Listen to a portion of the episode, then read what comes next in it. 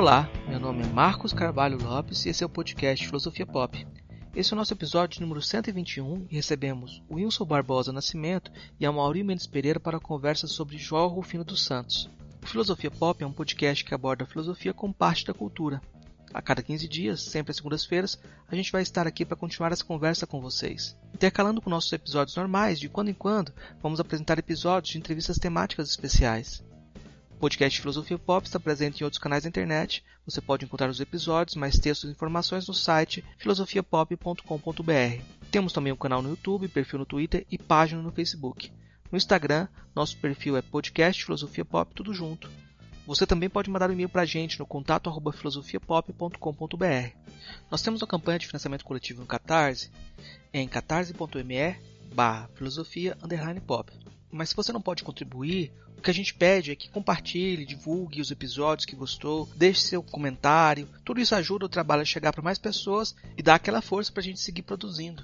Essa conversa foi gravada de um jeito diferente. A gente gravou primeiro em vídeo e talvez isso dê uma diferença no áudio também. Primeiro a gente conversou um pouco com o professor Wilson, mais tarde a professora Mauri entrou na conversa e ela seguiu por mais de duas horas. Eu achei por bem não dividir, porque é um todo essa conversa e quem ouvir vai ter um panorama de todo o movimento negro negro na, nesse desenvolvimento a partir da, da, da, segunda metade do século XX até hoje. Né? O professor Wilson Nascimento Barbosa ele se aposentou como titular de História Econômica da USP, mas a trajetória intelectual dele é enorme. Ele é malungo do professor João Rufino dos Santos, ambos nasceram em 1941 e seguiram muitos passos em comum dentro de sua trajetória. O professor Wilson, já na década de 60, tornou-se militante do PCB fez cursos no ISEB com Nelson Ernesto Sodré, trabalhando brevemente com Álvaro Vieira Pinto, e estudou História pela Universidade do Brasil. Em 1964, participava do Programa Nacional de Alfabetização coordenado por Paulo Freire, para alfabetizar 5 milhões de brasileiros. Tudo veio abaixo com a ditadura, em 66, Wilson rompe com o Partido Comunista e passa a atuar junto a Marighella e Câmara Ferreira na Aliança Libertadora Nacional, sendo preso em 1969 em Montevideo sob acusação de ter colaborado com o sequestro do embaixador norte-americano Charles Eldrick meses antes.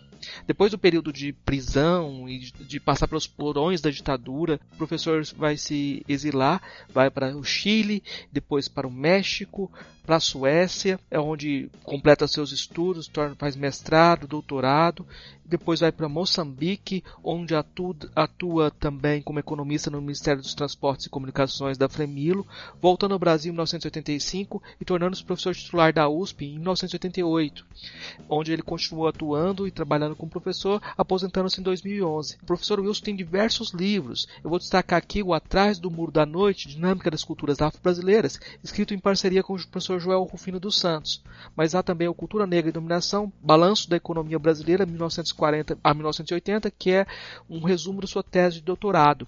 Já o professor Amaury Mendes Pereira é doutor em Ciências Sociais pela Universidade do Estado do Rio de Janeiro, mestre também em Educação pela UERJ, ele é um militante também histórico do movimento, do movimento negro, tem experiência em pesquisa, ensino e extensão nas áreas de educação, ciências sociais e história, atuando principalmente uh, em história da África, diáspora africana nas Américas, teoria social e estudos da, de relações raciais foi presidente do Instituto de Pesquisa das Culturas Negras do Rio de Janeiro, é diretor da, da Associação Brasileira de Pescadores Negros, atualmente é professor adjunto da Universidade Federal do Rio de Janeiro e professor do Programa de Pós-Graduação em Educação da Federal Rural do Rio de Janeiro.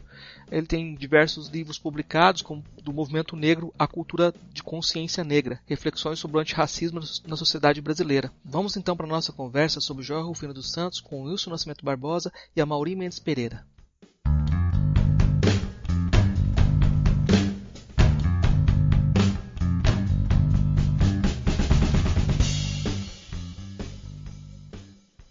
Professor Wilson, vou começar perguntando então, quem foi Joel Rufino? Quem foi Joel Rufino dos Santos?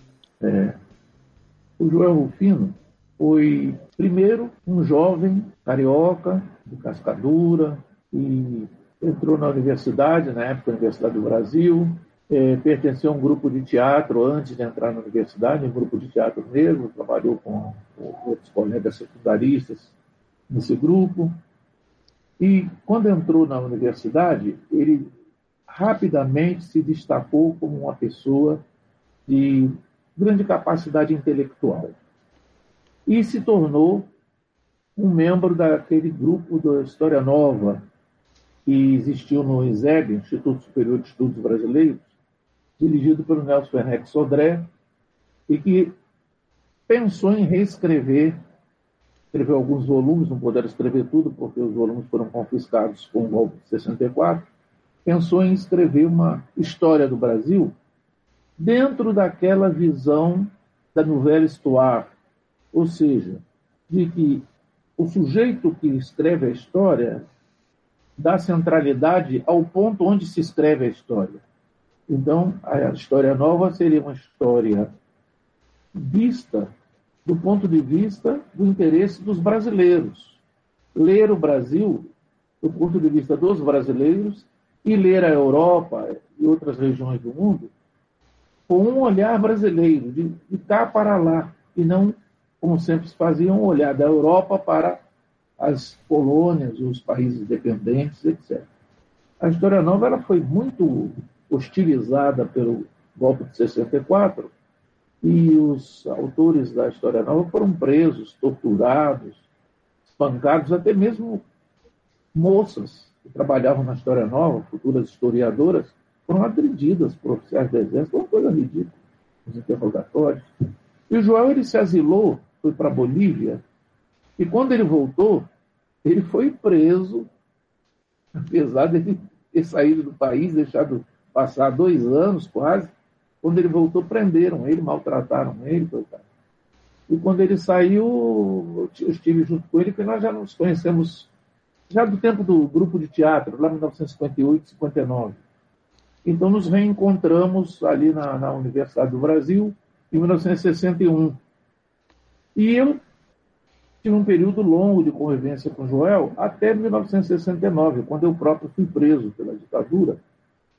E então, logo depois também ele foi preso, aí já nos afastamos praticamente. Eu voltei ao Brasil em 1985 e reencontrei o Joel. Mas eu tive aqui em 81, encontrei, que era uma das pessoas que dava grande valor intelectual, fizemos umas palestras juntos, fizemos uns congressos a convite da Igreja Católica, com povos eh, latino-americanos diversos. E, e convivemos bastante nesse período 1985-2000. Depois de 2000, nós ficamos mais afastados, ele trabalhando muito lá no Rio, e aí até 2015, que foi quando ele, ele se foi, né, nos deixou, eu acompanhei o trabalho dele, mas assim, uma certa distância. E nós sempre nos demos muito bem, assim como pessoas. O Joel é uma pessoa, não só, porque muitas vezes a pessoa tem virtudes intelectuais, mas não são, não são boas como seres humanos. Né? Ele não só tinha essas virtudes intelectuais, ele gostava de escarafunchar as coisas, estudar com cuidado, meticulosamente, e ele tinha uma certa ironia, ele não era uma pessoa simples. Né? Ele como diz o Paulinho da Viola, enxergava colorido, sonhava colorido. E, e, além disso, era uma excelente pessoa como ser humano. Ele procurava ajudar todas as pessoas com que ele convivia, procurava até ajudar materialmente, se ele pudesse. Se tivesse um colega ali precisando de dinheiro, ele tivesse dinheiro no bolso, ele dava o dinheiro. Ele era uma pessoa assim, desprendida. Então, Joel foi. Algumas pessoas chamavam ele de joia Joel Joia. Ele foi realmente uma joia, uma joia no, no meio social do Rio de Janeiro, de São Paulo, e uma joia para os colegas de trabalho que conviveram com ele, que estudaram com ele. Eu acho que é uma pessoa maravilhosa. Qual que é a relação do, do como você vê a relação do, do, Joel com o movimento negro? Ele diz que ele sempre teve uma, uma relação de é, enfrentar os, os, grandes, e aí ele virou um grande também. Ele brincava com essa, meta, essa imagem do Einstein, né? De que enfrentando os grandes ele acabou sendo condenado a ser um deles também. Como é que foi essa relação dele com o movimento negro? Ele, ele apoiou o MNU desde a formação do MNU. Ele já vem, o Joel, ele já vem de uma outra época, né? Porque nós, por exemplo, naquele tempo tínhamos o Clóvis Moura, o Edson Carneiro, tínhamos o Abdias, tínhamos o Solano Trindade, e nós convivemos com esses companheiros mais antigos e mais experientes. Né? Eu, por exemplo, trabalhei na campanha nacional do folclore e do MEC com o Edson Carneiro. Então, nós conhecemos esses antigos todos. E isso deu uma maturidade muito grande ao Joel cedo. Eu me lembro que já assim, em 1963, 65, a gente discutia o papel da metodologia da ciência social num estudo de cultura negra, o que era cultura negra e o que não era, né? e, o, que, o que era essa africanidade para o Brasil. Então, a gente sempre teve um, um, um nível bom de debate, porque nós convivemos com esses quadros mais antigos. E eles tinham esse debate, que vem lá da, de 1940, até de antes, né? o Edson Carneiro, o pai dele, que era engenheiro, escreveu um livro sobre o negro no Brasil em 1922, esse livro foi publicado. Então, eles tinham, assim, digamos, um traquejo grande. E eles passaram isso para a gente. E o Joel era um, digamos, exemplar nessa assimilação. Ele tinha um grande interesse pela literatura e ele lia o tempo todo. Joel lia e estudava o tempo todo. Cada aula que o Joel dava era diferente da aula anterior que ele deu, porque ele já acrescentava alguma coisa a mais de saber que ele tinha adquirido entre uma semana e a outra, digamos assim. A reflexão dele ia mais adiante. E eu discuti muito com, com o Joel o problema da dialética hegeliana como metodologia de estudo das culturas não, não premiadas pelo europeísmo. Né? Nós víamos o, o, método dialético do Hegel como arma muito importante, e aí é já é um pouco aquilo que a gente estava conversando há pouco da universidade, como uma, uma arma muito importante no desenvolvimento de uma metodologia da cultura negra no Brasil. Porque a dialética, ela transforma o pensamento. E esse pensamento nosso sobre o negro, que até, digamos, 1950 e poucos, era ingênuo, que o negro era objeto de um estudo dos brancos. E ele era objeto do estudo dos brancos como uma coisa imóvel, como um objeto mesmo. E, e, e a, a, defesa que os intelectuais negros faziam nos anos 40 e 50 era de que o negro se tornasse sujeito de sua própria condição histórica. Então, negros pensando negros analiticamente para produzir elementos para a cultura negra, o pensamento dos negros brasileiros. É uma postura bem diferente de um Arthur Ramos ou daqueles clássicos todos como o Casagrande Cianzala, né, que são livros inspirados por uma visão de fora para dentro da cultura negra. Nós achávamos importante que surgissem esses intelectuais negros capazes de pensar o negro brasileiro e colocá-lo, situá-lo dentro da negritude, o Caribe, o Atlântico, a África. Agora, isso não se faz abandonando a metodologia científica. É um, um grave equívoco pensar que isso se faz sem metodologia científica. Então, o Joel contribuiu muito nesse debate naquela época. Né? Já se vai um bom tempo também. Né? Joel, por exemplo, já nos deixou, já vai fazer seis anos. Né? Assim, a minha lembrança inicial do Joel foi ir, na biblioteca procurando o texto dele. Eu procurava ler textos dele porque eu lembrava, é aquele cara que escreve bem e fala coisas diferentes. Então, ele falava coisas diferentes. Os textos dele, por exemplo, de história, eu entrei em contato com Histórias, que é aquela série dele de 92. Uhum. Né? E eu acho impressionante hoje que as pessoas falam repetem o tempo todo que é preciso retomar a história da África e ninguém fala do trabalho do Joel, que ele já fez isso. É. E o livro dele não foi reeditado, não tem. Não, as pessoas não leem. Acho que as pessoas leem pouco. É aquilo que eu estou dizendo para você, que cada geração parece que começou do zero. Mas esse hábito que o, estudante brasileiro tem, ou o intelectual brasileiro tem, de não citar suas fontes. As pessoas leem o Joel, tiram coisas do Joel, mas não citam Joel. Elas falam como se, se eles tivessem elaborado aquele, aquela, aquele pensamento, aquela tese. É, é, tem um gap também geracional, isso é evidente. Parece que tem uma geração nova que chega e quer ocupar todos os espaços e está inventando todas as coisas. E às vezes repetindo erros que uma geração já aprendeu, que já está superado, né? Eu, eu queria comentar um pouquinho sobre, mais um pouquinho sobre a questão racial nele, porque o, como o Joel encarava essa questão racial, porque ele vai pensar o negro como lugar social, nada de, de é, raça ou, ou, culturalista, ele vai falar de um lugar social, né? E que a questão do negro é uma questão do Brasil. Eu queria que você comentasse um pouco como é esse ressituar a questão do negro como uma, uma questão mais ampla, que não envolve só, de forma nenhuma, envolve só os negros, né? Até no sentido do Guerreiro Ramos também, né? É. O, o, o Joel ele considerava a categoria de raça como um instrumento político que dava acesso ao debate. Ele não considerava a raça como algo em si, ou uma categoria que teria a validade que se atribuía a ela no século XIX etnologicamente. E nisso eu acho que não é muito diferente de outros pensadores afro-brasileiros nos anos 70, 60, 80. Mas o, o, o grande ponto do, do Joel é que ele acha que a ênfase da situação do negro está na condição social do negro. Quer dizer, o negro é pobre, é proletário, é excluído.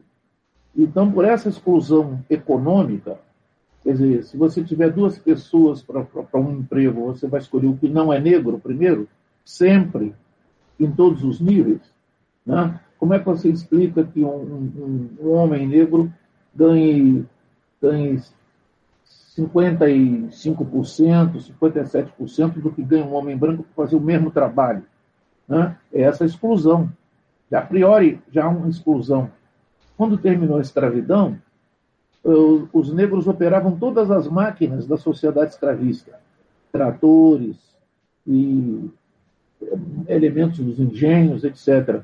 Eles trouxeram da Europa pessoas que exerciam as atividades e deixaram os negros desempregados. Porque eles, como escravos, podiam operar aquilo, mas como homem livre, eles não queriam que os negros operassem aquelas máquinas. Então, houve um, uma rejeição do negro no mercado de trabalho. Fator que jogou o negro para a periferia do, do, do trabalho. Né? Ele se torna peixeiro, se torna carregador, se torna isso, aquilo, mas não pode ocupar as profissões, digamos, entre aspas, nobres dentro da fábrica, etc., como ocupava antes. Então, o Joel vê nisso que o negro é uma multidão enorme na sociedade brasileira mas ele é excluído por mecanismos sociais, ademais da exclusão étnica. Se você olha para o negro, você sabe que ele é negro. Né? Você pode olhar para um judeu e não saber que ele é judeu. E até dar um emprego para ele. Mas o negro, você olhou você sabe que ele já está excluído. Então, Joel, por isso, ele chama atenção para, a, a digamos, a, o limite da sociabilidade do negro na sociedade brasileira e essa condição do negro, ela passa pela pobreza. Quer dizer, o negro é tudo que existe de incômodo no Brasil. É a negação do progresso capitalista. Todo mundo que está no Brasil quer ficar rico. E se tem um lugar onde o negro não vai ficar rico, é o Brasil. Portanto, o negro e pobreza, negro e pobre são sinônimos. E a relação que importa é a relação dos pobres. O primeiro lugar ele dá a condição da pobreza. Agora, quando ele olha para a pobreza, ele vê o negro dentro da pobreza. Qual é a principal categoria do pobre? É ser negro. Há, há, há brancos que vivem na, no meio dos negros e até têm a mesma cultura que os negros, porque são pobres, não podem ter outra cultura. O branco na favela ele se torna negro também. Então, o negro deixa de ser simplesmente aquela diferenciação étnica criada diante do branco para ser uma afirmação da pobreza. E a recusa que existe pela pobreza torna-se um, um, um, reforço à recusa que existe, que existe contra o negro. Andar com o negro é ser pobre, é perder os empregos, é perder as oportunidades, é perder os salários mais altos. Então, o, o que define o negro? Não é a cor da pele, é a pobreza. Você vai encontrar alguns brancos que também, por estarem no meio do negro, eles também são negros, como dizem os sambistas do Rio de Janeiro. Diz o Bezerra da Silva, aquele que. Nós não estamos sendo racistas, não, moço, porque quem é, po... quem é o branco que é pobre também é negro, né? diz o, o Soareiro. Né? E é isso que o Jorge chamava atenção. Dizer, o é. negro é uma condição do pobre no Brasil. Então ele quer analisar essa situação do pobre. E o negro é um outro que está dentro do pobre. Existe um outro que é branco dentro do pobre.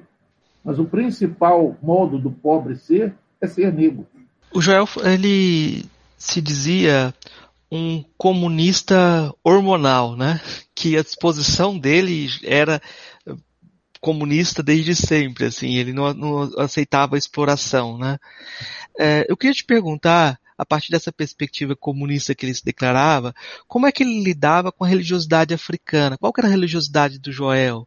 Olha, o Joel, ele, eu diria que ele é um historiador, ele é um escritor e ele é um sociólogo. Porque a análise que ele faz da historicidade das coisas é eminentemente sociológica. Ele dá grande valor ao, ao método sociológico.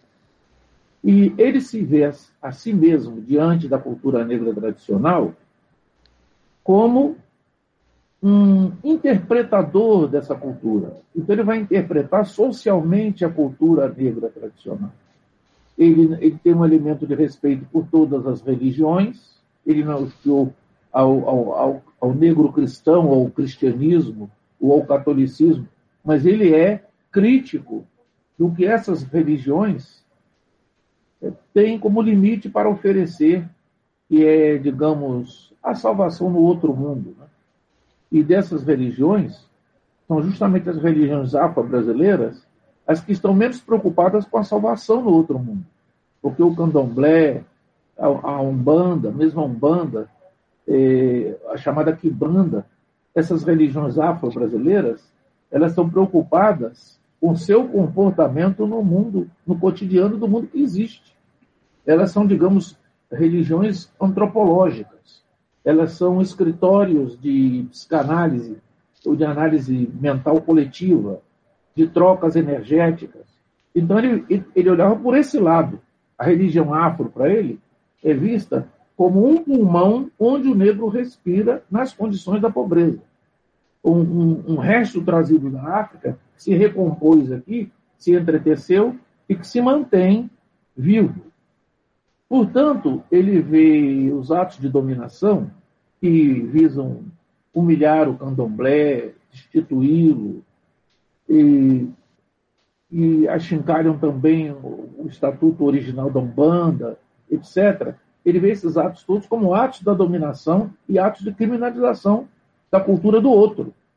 Faz parte de, de desmanchar os mecanismos de defesa sociopsicológicos que os negros têm dentro da pobreza. Né? Então, quanto mais você impede o negro de se expressar culturalmente com a vida espiritual própria, mais ele se torna dependente dos meios mecânicos, tipo televisão, rádio, etc. Ele faz uma crítica a essa, esse aparato de cultura, que é um aparato formal de desculturalização. Não é um aparato de, de reculturalização, é de desculturalização.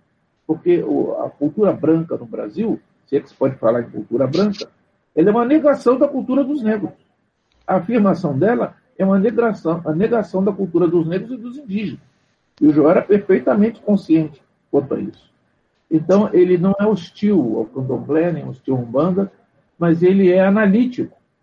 Eu diria que nem é crítico, ele é analítico do que, de que papel essas religiões desempenham na tentativa de manter um equilíbrio do, da cultura negra ou da sociedade negra dentro da sociedade brasileira. É que eu já vi até ele falando que ele foi alfabetizado por uma para missionária evangélica, né? E tem muitos líderes negros. Os pais é, deles é evangélicos. sim, muitos líderes negros tiveram contato com missões evangélicas e o Cornel West até diz que é, na igreja dele batista, uma parede separava a igreja do, dos Black Power. Era tudo unificado, assim. Então, eu acho interessante buscar esse, essa formação de religiosidade para a gente pensar que tem várias abordagens nesse, nessa perspectiva. principalmente na África. Se você olhar o papel das missões, a maioria dos dirigentes revolucionários africanos que ajudaram a criar aqueles estados nacionais foram crianças que foram educadas em missões religiosas, cristãs, de ramos protestantes ou até alguns de ramo católico. O, o fato dessas crianças serem alfabetizadas e adquirirem noções da, da ética cristã, a negação da exploração, a negação do, daqueles valores que na prática eram aplicados pelo colonialismo, faz com que essas missões religiosas elas trabalhem contra a continuidade do, do colonialismo em muitos indivíduos, em muitos quadros que ela forma. Né? As pessoas passam pelas missões e se tornam mais adiante revolucionárias. Tem uma coisa que o senhor falou na resposta anterior que eu acho que a gente tem que retomar que é muito importante. A ideia da necessidade de ter histórias para se constituir, de preservar a sua cultura. E o Joel falava muito de como ele ouvia histórias da avó dele, pegou gosto pela literatura, e como a literatura ocupa um lugar muito importante para ele, até na construção da história. As pessoas ainda assim, olha, o Joel trabalha com a indistinção, com a fusão ele trabalha muito bem com essa questão da linguagem, né? Eu queria que você comentasse um pouco sobre isso. Qual é o lugar da literatura no, no trabalho do Joel? Veja, o Joel, eu conheço dele uns 70 livros. E eu diria que uns 40 livros dele são livros educativos. Porque a grande preocupação do Joel era a seguinte: é que até a definição dele de intelectual é isso é que o intelectual é o indivíduo que faz o discurso daquele grupo social a que ele pertence para fora do grupo, ele vende, portanto, uma imagem do grupo, de acordo com uma tradução mental do grupo, mas também no papel para dentro do grupo, ele exerce uma função pedagógica, educativa, uma função didática. Né? Então, é, é, eu diria que os livrinhos, tipo Jacaré que Comeu a Lua, Mania de Trocar, Vida e Morte de Onça Gente, aqueles livrinhos dele, O Soldado que Não Era, aqueles 40 livros dele, digamos que são aparentemente livros infantis, ele tem uns 40 livros acadêmicos e uns 30, 40 livros é, de cultura infantil. Né?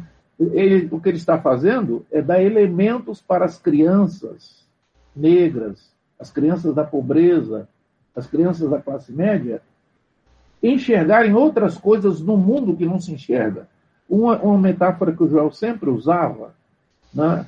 Discutindo com ele, a gente fazendo aqueles seminários, aqueles debates, aqueles cochichos que a gente faz quando está junto nas mesas, fiz muita mesa com o Joel, fiz mais de 30 mesas com o Joel, nos anos 80, e, e o que acontece? Ele está sempre chamando atenção para valorizar pequenas coisas que tem esse efeito educativo.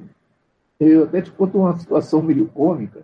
Certa vez nós estávamos num congresso da Igreja Católica de povos, povos latino-americanos indígenas, tinha pessoas da Nicarágua, da Guatemala, do Peru e do, do, do Brasil também. E esse encontro foi uma semana inteira lá no Rio de Janeiro, na, na sede do Episcopado lá. E num de, determinado momento, que eram mesas de, de, de, tarde e de noite. Então era bem intenso e tinha comissões de trabalho. Num determinado momento, uma, uma mesa caiu nas nossas mãos por completo. As outras pessoas levantaram, foram tratar de outras coisas. Tá? E o Joel começou um discurso longo, interessantíssimo, explicando como o homem descende do negro. Como antes de existir o branco, só, só o negro era homem e como o, o, o, isso é comprovável geneticamente né, e pela, pelas modificações dos dois últimos glaciários e pegando também diversos pesquisadores norte-americanos que levantaram elementos de biologia urbana para isso. E ele falando isso na mesa, e eu passava bilhetinhos para ele dizendo: para com isso. Nós vamos nos isolar aqui e tal e coisa. E ele lia os bilhetinhos, empurrava para o lado e continuava falando. No fim, ele, digamos, de uma meia hora que ele falou, esses primeiros dez minutos, a coisa estava meio desorganizada, pessoas entrando, saindo. Mas aquilo foi estabilizando e no fim tinha um público enorme que estava presente, todo mundo ali parado, olhando para ele com profunda susto, mistura de susto com admiração. Ele fazendo a afirmação daquelas teses. Eu digo, Joel, quando ele parou, nós vamos acabar se não fosse daqui para fora. Mas ele disse, não, nós temos que dar o nosso recado. Então, a preocupação dele pedagógica era muito intensa. E era uma questão que, naquela época, não se falava, né? Era 81, 82. Ninguém dizia isso, que o, o homem descende do negro e tal. Depois se tornou uma, uma banalidade até. Mas naquela época era quase que algo reservado para os biólogos americanos, esse conhecimento.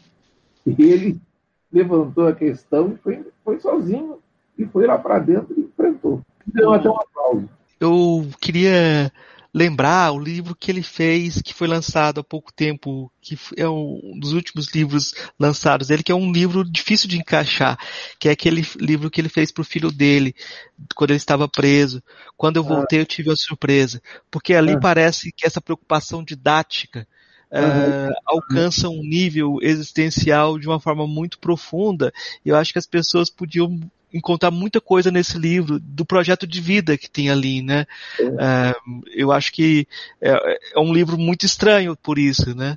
Eu, eu diria que é uma dimensão sartriana do, do que é, é, essa preocupação com a existência, com a relação entre pessoas e a, e a, e a, e a pessoa se colocando diante da vida, a pessoa procurando um lugar que ele ocupa. Ele, aqueles, aquelas cartas que ele escrevia para o Nelson, né, para o filho dele, Nelson, ele juntou tudo e fez esse livro que você citou. Uhum. E você vê que é, é, profundamente humanista aqui, porque é uma coisa, por exemplo, que nós sempre discutíamos, e que o Joel chamava a atenção, é o fato de que nós, seres humanos, enxergamos um grupo de cores, mas não enxergamos outro grupo de cores. E o grupo de cor que a gente enxerga nos permite ver o mundo como nós vemos. Mas aí provoca o Joel. O, o problema é ver o mundo que a gente não vê. Como ver o mundo que a gente não vê? Porque o mundo não é só esse mundo que a gente vê. Ele é também um mundo que a gente nunca viu, nem pode ver e nem verá. E ele contém verdades cuja terça parte da verdade está presa no nosso mundo, mas dois terços estão nos outros mundos de outras cores. Né? Então, esse, essa alteridade não se coloca apenas no sentido entre as pessoas, mas na própria condição da pessoa em relação ao universo, em relação ao mundo circundante. É, nós podemos ter várias, uma, aliás, é uma das inter, interpretações do, do, do mundo, né? é que o mundo é um donuts. Né? Então você viaja em torno do, do, como uma formiguinha viajasse em torno do braço do donuts e tem a impressão de que ele é infinito. Mas ele não é infinito. Que você um dia vai passar por um ponto pelo qual você já passou. É uma das teorias do universo. O universo é um Dantes, um Dantes, flutuando é. no espaço. E o, o, Joel brincava com isso, ele dizia, olha, nós não podemos saber realmente se o, o, universo é um tapete cheio de, de cosmos distribuídos, ou se o universo é um dona, Dantes. Por quê? Porque nós não podemos enxergar essas outras coisas. Mesmo os nossos telescópios no futuro não poderão enxergar. E a, a, a ausência dessas outras cores que poderíamos ver, ver do mundo, a ausência dessas outras cores, nos faz necessariamente ter uma visão limitada. Agora o professor estava falando do, o professor estava falando do, do Dunnett, eu, eu, eu, tenho a impressão, uma impressão realmente sartriana do, do Joel, das dúvidas que ele desenvolve em relação à própria história. Aquele livro que ele lançou de se, Assim Foi Se Me Parece, esse título tem muito dessa dúvida em relação à teleologia da história, uma decepção em relação a ela, mas também uma potencialização do, da dimensão literária, né? É, valia, valia para ele muitas críticas de, de, colegas historiadores nossos. O Joel não é um historiador, ele é um literato. Tá? Nós ficavam zangados com o Joel por causa dessa irreverência dele. Mas a irreverência dele era geral. Ele, embora tratasse os assuntos com a maior delicadeza, estudo e seriedade reflexiva, né? ele não deixava de tratar o que ele estava falando com uma certa ironia, um sorriso. Até porque você sabe que, oficialmente, o negro é desprovido de cultura. Então, o negro falando sobre fatos culturais, sobre fatos intelectuais, ou supostas verdades universais, se torna uma coisa esquisita. Então, ele fazia isso com Drano Salles, brincando. Gostava muito de, de tratar isso sem, sem uma carga pesada. Ele nunca se agarrava a uma tese a ponto de se indispor com quem estava criticando aquela tese. Uma, uma situação passageira mesmo. Sim. Eu, eu, vi uma situação, assim, um relato ele, dele em mesas com o Simas e o Ney Lopes, sempre, sempre faziam excursões falando de futebol. E quando o Ney Lopes não estava, ele comentava que ele tinha feito umas músicas e o Ney Lopes tinha feito o favor de registrar ele, a música, porque ele estava com o nome sujo por conta da ditadura. Ele agradeceu o Ney Lopes. e pegava a autoria da canção. É mesmo, sabe, Marcos? Você me colocou aqui, quem era Joel Rufino dos Santos, né? Exatamente, para mim, a, a definição mais, né, assim, ampla e leve que a gente pode fazer é um ser pode, sinônimo de ironia, né? todo tempo ironia, que para mim eu faço imediatamente a ligação com um tremendo bom humor, bom humor a despeito de tudo. Né? E além do bom humor a despeito de tudo, uma convicção de que aquilo era a única maneira de ser uma pessoa legal. O Ney era uma pessoa profundamente imbuída de ser gente boa. É, Ney, olha só, já até troquei ali. o Ney também, né? O Ney Lopes é, é outra pessoa também exuberante, né? Irônica. Estamos aqui falando de Joel, e o Joel é marcante para mim, sobre todos os aspectos. Eu outro dia fui alertado por uma estudante é, que, poxa, professor, incrível, né? Eu li 11 dos seus artigos, publicados até 2007, 2008, 2010, eu nem lembro. Em seis deles estava a citação do texto do Joel Rufino dos Santos, é, Movimento Negro e a Crise Brasileira. Então, é, para mim, não tem como. Né? Você não tem como fugir à definição de movimento negro. Né?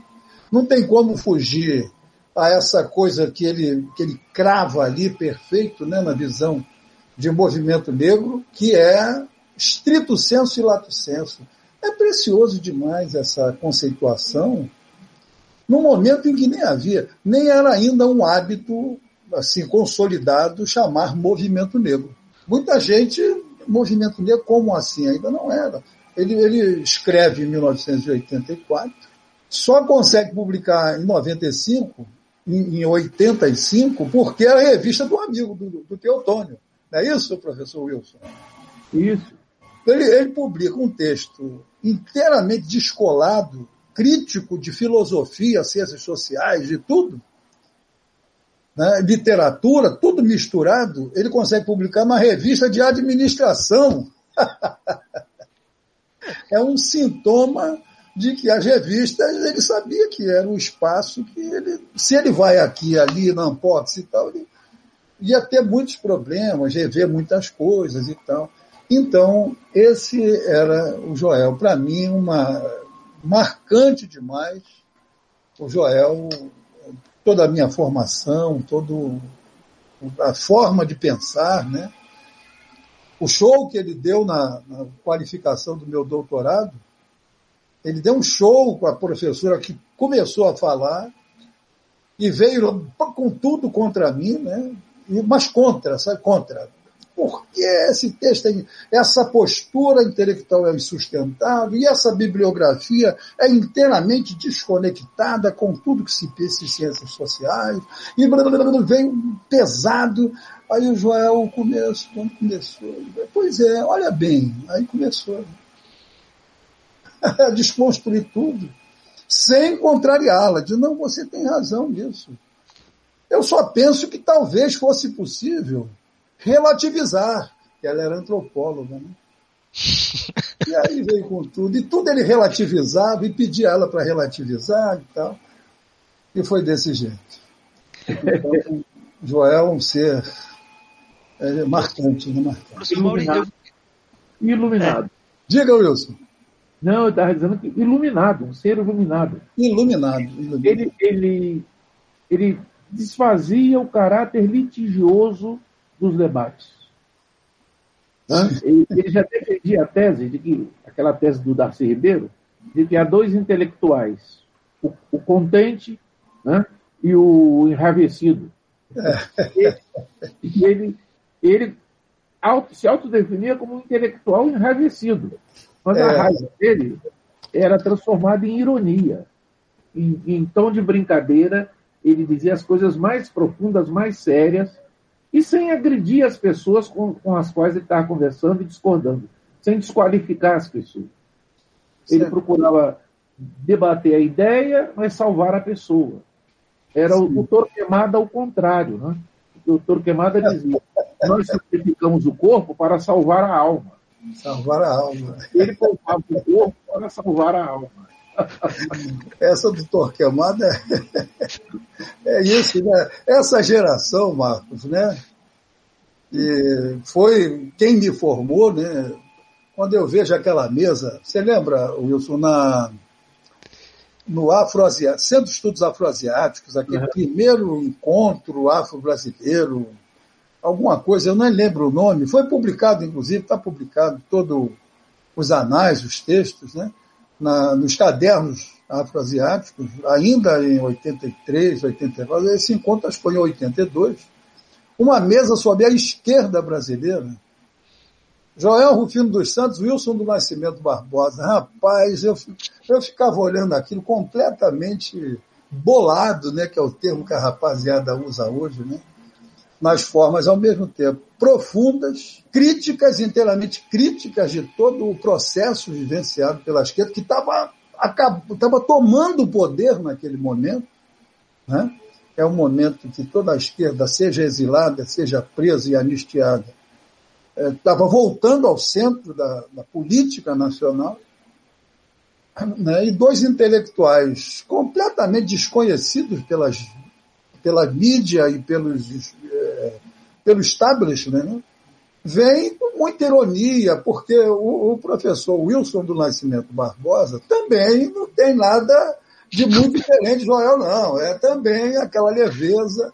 Né? Tem uma amiga, Wilson, que gosta de dizer que você parece sempre um mestre-sala, né? Sempre uma delicadeza na forma, mas sempre uma coisa que rodopia e ninguém sabe para onde vai. E de repente conclui pegando de novo a mão da porta-bandeira, a porta-bandeira, sempre fecha arrumadinho, certinho, encaixado. é assim, né, que... Eu já eu... passo muitas noites debatendo essas teses todas do governo. A gente estava até de madrugada, né? nós dávamos um cursinho, ele trabalhava também em agência de publicidade, dava em cursinho, ele dava aula em vários cursinhos, e a gente varava a noite. Aí, Ali em São Paulo, né? É, vamos dormir que amanhã o batente está aí, cara. E é justamente a gente conseguia fazer uma troca, né, um aprendizado de debate entre nós. Né? Nós estávamos sempre tentando aprender algo novo, discutir algo novo naqueles anos 60. Né? Eu, eu lembro de um livro que ele publicou ainda clandestino. Eu, eu tenho esse livro aqui em casa mas confesso que não encontrei. Né? Então, uma... A Guerra de 30 anos, por exemplo, não está com o nome dele mesmo. Né? É, não, não, é ainda clandestino. Mas é dos Santos, eu só não lembro, não é Joel Rufino, é dos Santos. Você lembra qual é? é? é? Um dos pseudônimos que ele usava era Rui de Pina, e também usava o Nelson Werneck Sodré. Não, não, não, não é nenhum dos dois, não. É, é um outro dos Santos. Ele põe. Não sei o que dos Santos é, tem não sei o que dos Santos, a Guerra é. dos Santos, mas é ele. É ele, é ele. Depois ele autografou, eu tenho esse livro autografado e peço um, um, perdão imenso aqui, porque eu ia fazer tudo, mas a única coisa que eu consegui encontrar foi isso aqui. Né? Ah, é do social.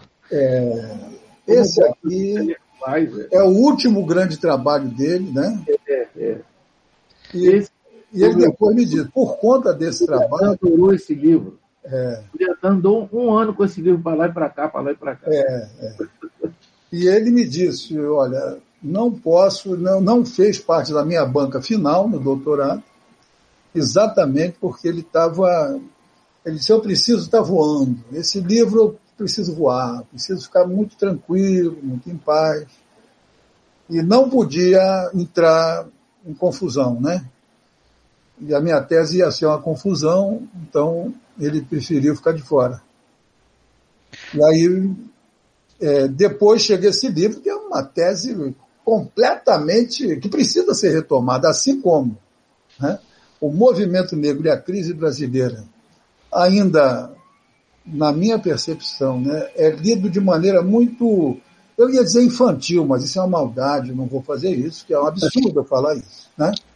Mas é lido de uma maneira muito incipiente, muito pouco cuidadosa, pouco atenta. O movimento negro da crise brasileira é uma potência analítica, a, a, a, forma como ele pega, a pegada dele, né? Alguém mais ortodoxo diria a metodologia dele, né? Que é o tempo todo inquirindo, questionando, problematizando toda a visão que a sociedade tinha de movimento negro e que o próprio movimento tinha de si próprio. Fazendo isso, ele constrói um texto leve, fácil, que vai fluindo. Né? Então, para mim, é muito pouco lido e mal lido. Escrevia muito bem, ele, ele, as coisas difíceis se tornam fáceis no texto dele. É, é. Sim. É, professor Amauri, eu queria que você me explicasse, porque eu acho que toda vez que eu vejo o senhor falando, eu vejo o senhor fazendo essa ênfase. O movimento negro e o negro que está fora do movimento é, é, essa distinção, o senhor tenta pensar dos dois lados, mostrando que tem muito negros que estão fora e que às vezes o movimento negro não percebe isso. Queria que você comentasse a partir do Joel, como é que o Joel te inspira nesse, nessa dialética?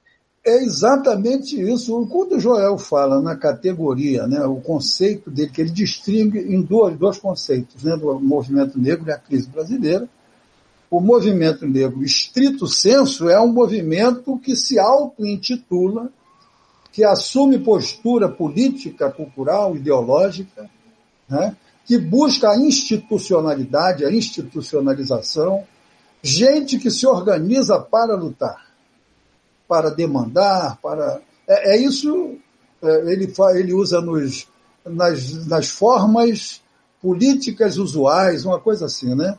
Ele diz, se dispõe a lutar nas formas legais e políticas convencionais. É um pouco isso, né? E o movimento negro lato senso é toda forma de luta e resistência do povo negro na trajetória, na sua trajetória de formação da sociedade brasileira. Pô, aí é fantástico isso. Isso é fantástico.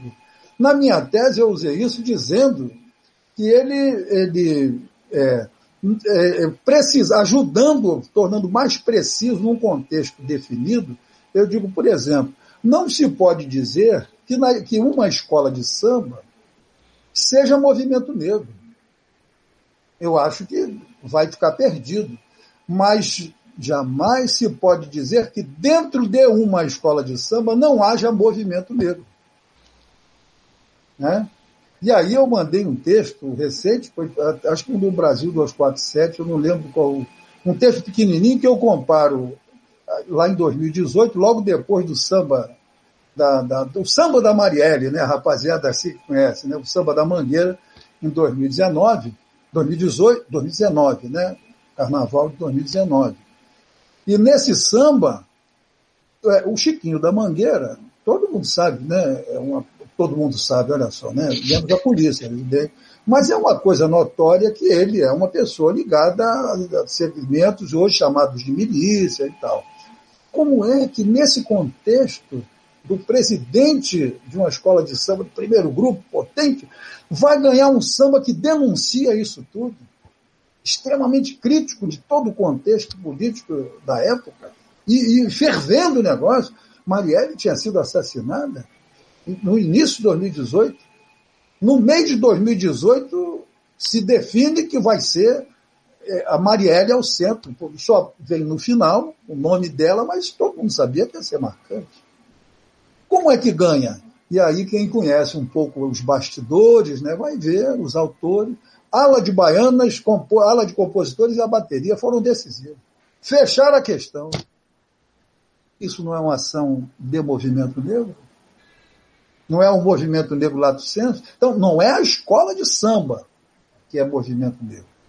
Mas dentro dessa escola de samba jamais deixou, por mais que a indústria cultural pegue, amasse, triture, amarre, né, queira controlar, e a, escola, e a escola de samba já foi movimento negro, o que não impede que ela não possa voltar a ser. Já foi, eu concordo, concordo inteiramente. O processo, o processo de mercadorização engoliu a estrutura delas, porque as colocou como mercado de diversão na mão dos monopólios exploradores Sim. da cultura negra. Mas nada impede que, num desdobramento e aprofundamento da cultura negra no Brasil, elas voltem a ser instrumentos do movimento negro. Exatamente isso. Em dado momento elas perdem, é só ler o, o, o Ney Lopes, né? Samba na realidade. É um livrinho pequenininho, é, o Ney consegue mostrar isso que o Wilson acabou de falar. Como a indústria cultural vai tomando conta, triturando, mas nesses episódios, vários episódios dentro do mundo do samba, se percebe que jamais deixou de haver ali resistência, núcleos de consciência negra ou de consciência cultural, de raiz e tal. Né? Da mesma forma, eu vejo essa identidade, essa forma de. O movimento negro, por exemplo, o candomblé. Né? Ah, não se pode dizer que o candomblé é movimento negro. Por sinal, hoje é uma grande quantidade de pessoas brancas, né? É, como dirigentes e principais dirigentes, é, é, tanto babalaôs, babalorixás, babalossan, pessoas brancas. Eu não me meto na confusão porque eu não sou. Quem sou eu para questionar os orixás que botam e dão toda a, a legitimidade para essas pessoas. A candomblé de branco na Argentina. Uhum. Como? A candomblé de brancos na Argentina. A candomblé de brancos na Argentina. Nós vamos pensar que isso é uma derrota do povo negro ou isso é uma vitória das manifestações espirituais, das manifestações religiosas e espiritualizadas do povo negro africano? É, é só uma questão de escolha. O, né? o movimento islâmico lá no Oriente uma das questões que proibiu o Estado Islâmico, proibiu, foi a prática da capoeira, porque os meninos todos deles praticavam capoeira, eles tiveram que proibir. E os meninos passaram a praticar na clandestinidade. Quando vinha alguém do, do, do, do movimento islâmico, eles paravam de jogar. É isso, é isso. Então eu fico pensando isso, entendeu? Que cada vez que é, eu acompanhei, assim do jeito que dá para acompanhar, é, a saída de, de hoje em algumas casas de candomblé, isso lá nos anos 70, 80, a gente tinha mais proximidade, e é, o papel das mães criadeiras, né? o papel do pessoal que está ali cuidando do roncó, cuidando do cotidiano, né? Acarinhando daquele ser que vai renascer. Esse papel, no candomblé, não é o movimento negro, porque é complexo, também a indústria cultural, uma série de coisas distorceram, o dinheiro entrou ali, complica tudo, mas ali dentro sempre há movimento negro. Ali, lato senso, sempre há movimento negro. Então eu penso que o Joel é um cara, esse, esse, essa leitura né, que ele faz, entendeu? Do movimento negro. Olha só, no início, 1984, perfeitamente consciente de que o movimento negro é um movimento da consciência negra. É. é. Para mim, ele tinha total escureza, né? A garotada tá brincando e vai me cobrar se ver, ouvirem eu falar diferente. total escureza aí de que seria dessa forma. Inclusive, né? É, o Wilson ele diz que a intelectualidade, a militância negra precisa olhar a crise brasileira e a crise mundial desde fora do espectro dominante na cultura brasileira. Isso não é ser pós-colonial? Eu, eu, eu, vou fazer uma pergunta que é uma pergunta que tá. É essa pergunta do livro, do Époras do Social. Opa. Como podem os intelectuais ajudar os pobres? Porque a gente está falando disso aqui. Quando você está é. falando das escolas de samba, etc., você está falando disso também. Eu vou fazer pergunta, essa pergunta para o Wilson e para você, Mauri, que eu acho que é, um, é a Tranquilo. pergunta. O professor tem a prerrogativa, vamos lá. Oh, somos todos professores e nenhum somos professores. Não, alguns são mais professores que outros. Faz isso comigo, não. Poxa, aqui eu me recolho a minha insignificância.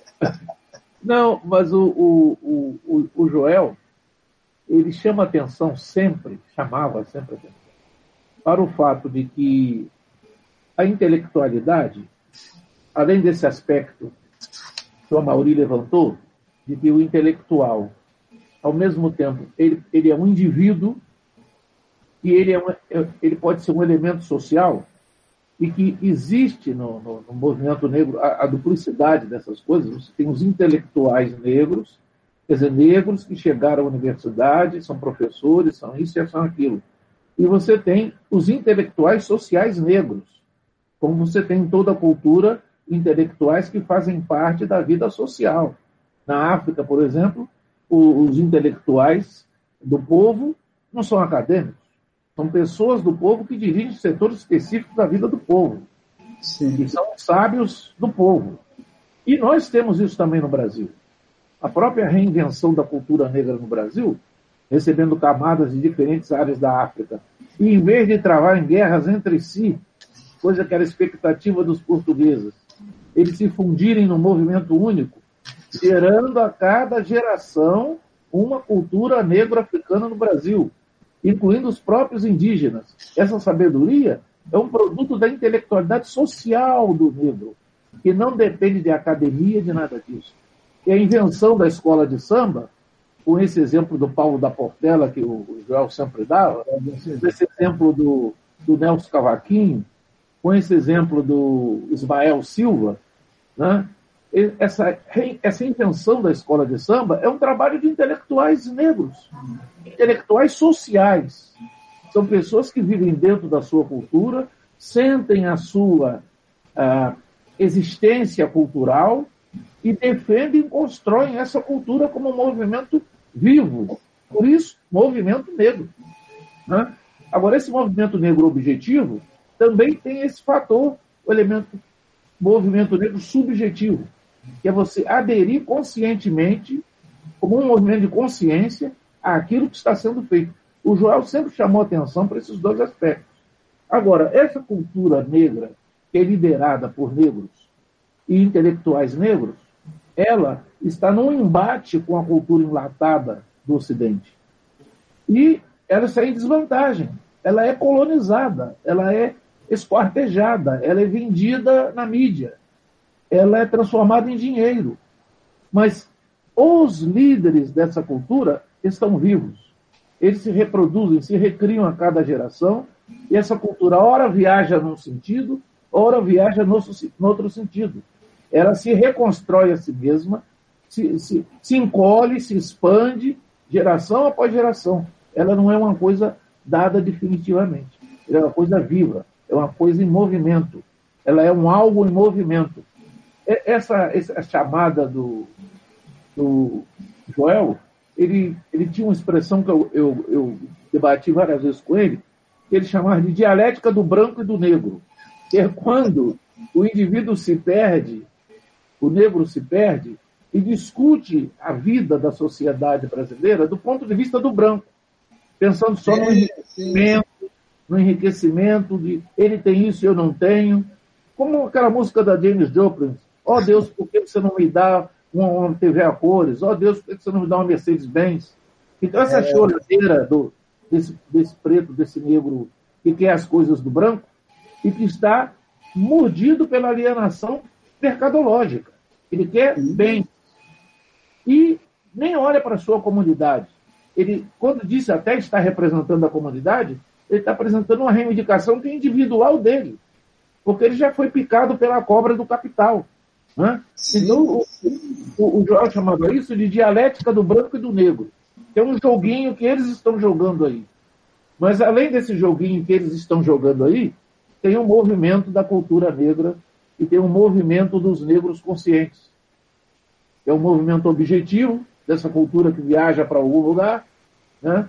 e a galáxia é muito grande, então tem muito tempo para viajar, e é um movimento de consciência, porque ao se pensar, se debate, se reconstrói, se escreve e se conhece cada vez melhor aquilo que se perdeu e que precisa ser recuperado. Nossa, é uma leitura. É, é, é, é tudo a ver com o Joel. Olha, você falando agora, eu lembrei de Joel em 2005 ou 2006, um grande evento, né? crítico do governo que estava se instalando, o governo Lula, aquela crise do mensalão tal, e um grupo dissidente dentro do Partido dos Trabalhadores, dentro da UERJ, um deles era Emir Sader, né? depois voltou, voltou a ficar no PT, é, organizaram um grande evento na concha acústica da UERJ. E foi aquela apoteose, muita gente para assistir e tal. No terceiro dia, no finalzinho, era a vez do Joel Rufino dos Santos. Três noites, tardes, noites, começava às seis da tarde e ia acabar lá para as nove. Cada dia, cada noite, na concha acústica, era assim, duas, três, às vezes quatro pessoas. No dia do Joel eram ele e mais dois. O Joel vem, senta e começa a dizer: Bom, Consegui chegar. Estou aqui. Chegou o negro. Né? Chegou o negro para salvar esse evento, que senão todo mundo ia pensar que o pessoal que organizou isso é racista. Então agora chegou o negro, vocês fiquem à vontade agora, porque está todo mundo redimido. Eu estou falando minhas palavras, mas foi isso que ele disse. Né? Ele diz: não, não me chamam para falar de literatura, não me chamam para falar da historiografia.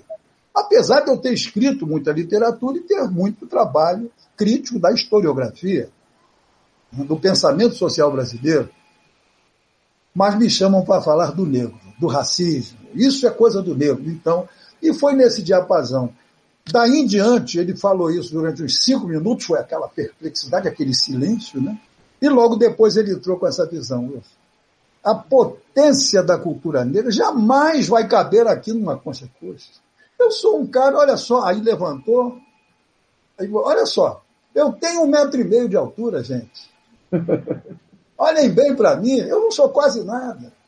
Eu sou apenas um intelectual.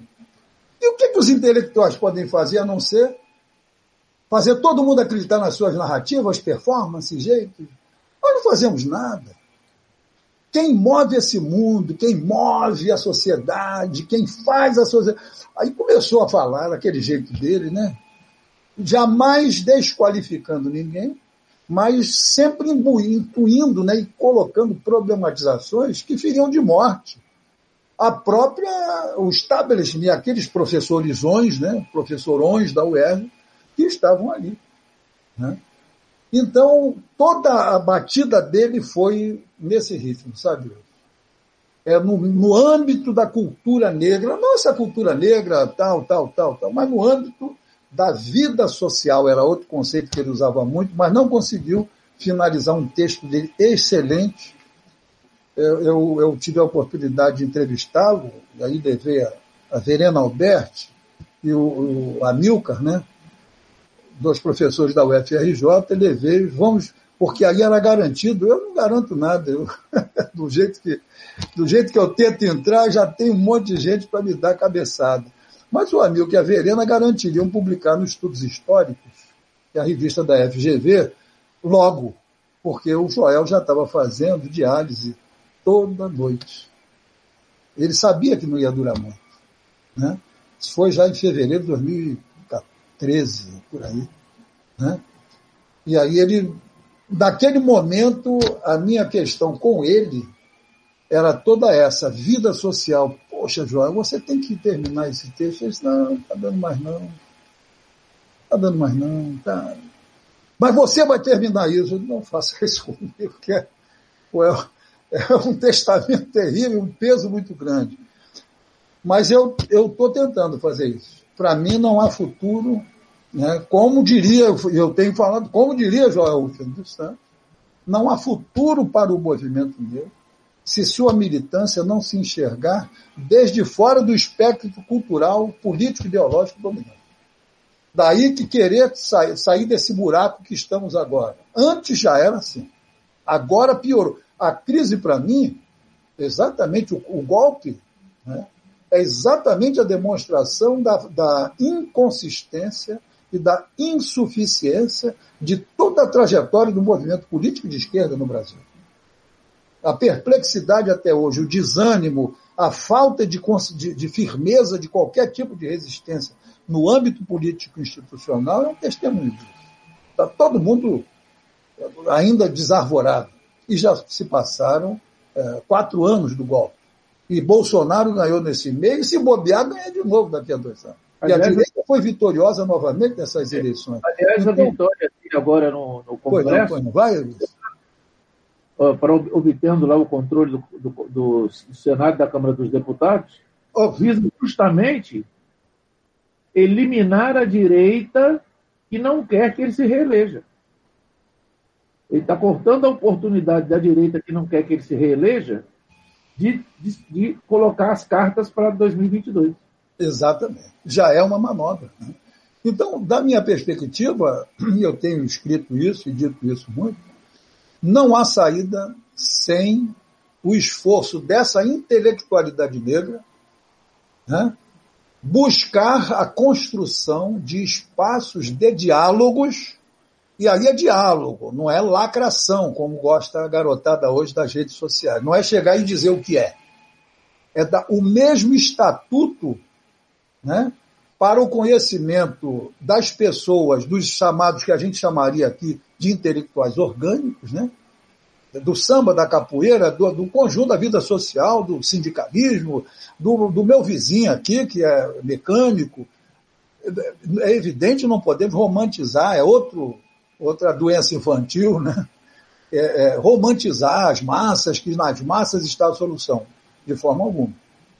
Mas sem a, a participação, sem a construção de espaços de diálogo junto a essas grandes maiorias negras e pobres, nada mais vai prosperar em termos de resistência, em termos de capacidade de sair desse buraco de mobilização, de, teo, de teoria quer dizer, de construir mecanismos de aprimoramento de compreensão e de explicação, explicitação né, daquilo que de fato é o problema social, político, histórico brasileiro.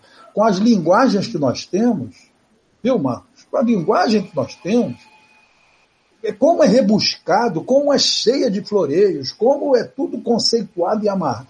Isso não chega, isso bate e volta. O meu vizinho, quando eu saio, eu quero conversar na roda da rapaziada, já dizem, o oh, professor pode chegar aqui, não, está tudo certo. Então, pronto. Eles já se fecham porque eles sabem que vem a palavra de alguém que tem o saber. E aí, nesse sentido, Wilson, eu diria assim, nós somos reféns da militância negra e a militância progressista em geral são reféns nem tanto só do capital, como é, é, é, a própria cultura negra que se deixou envolver. Somos reféns colonizados dessa colonialidade do saber.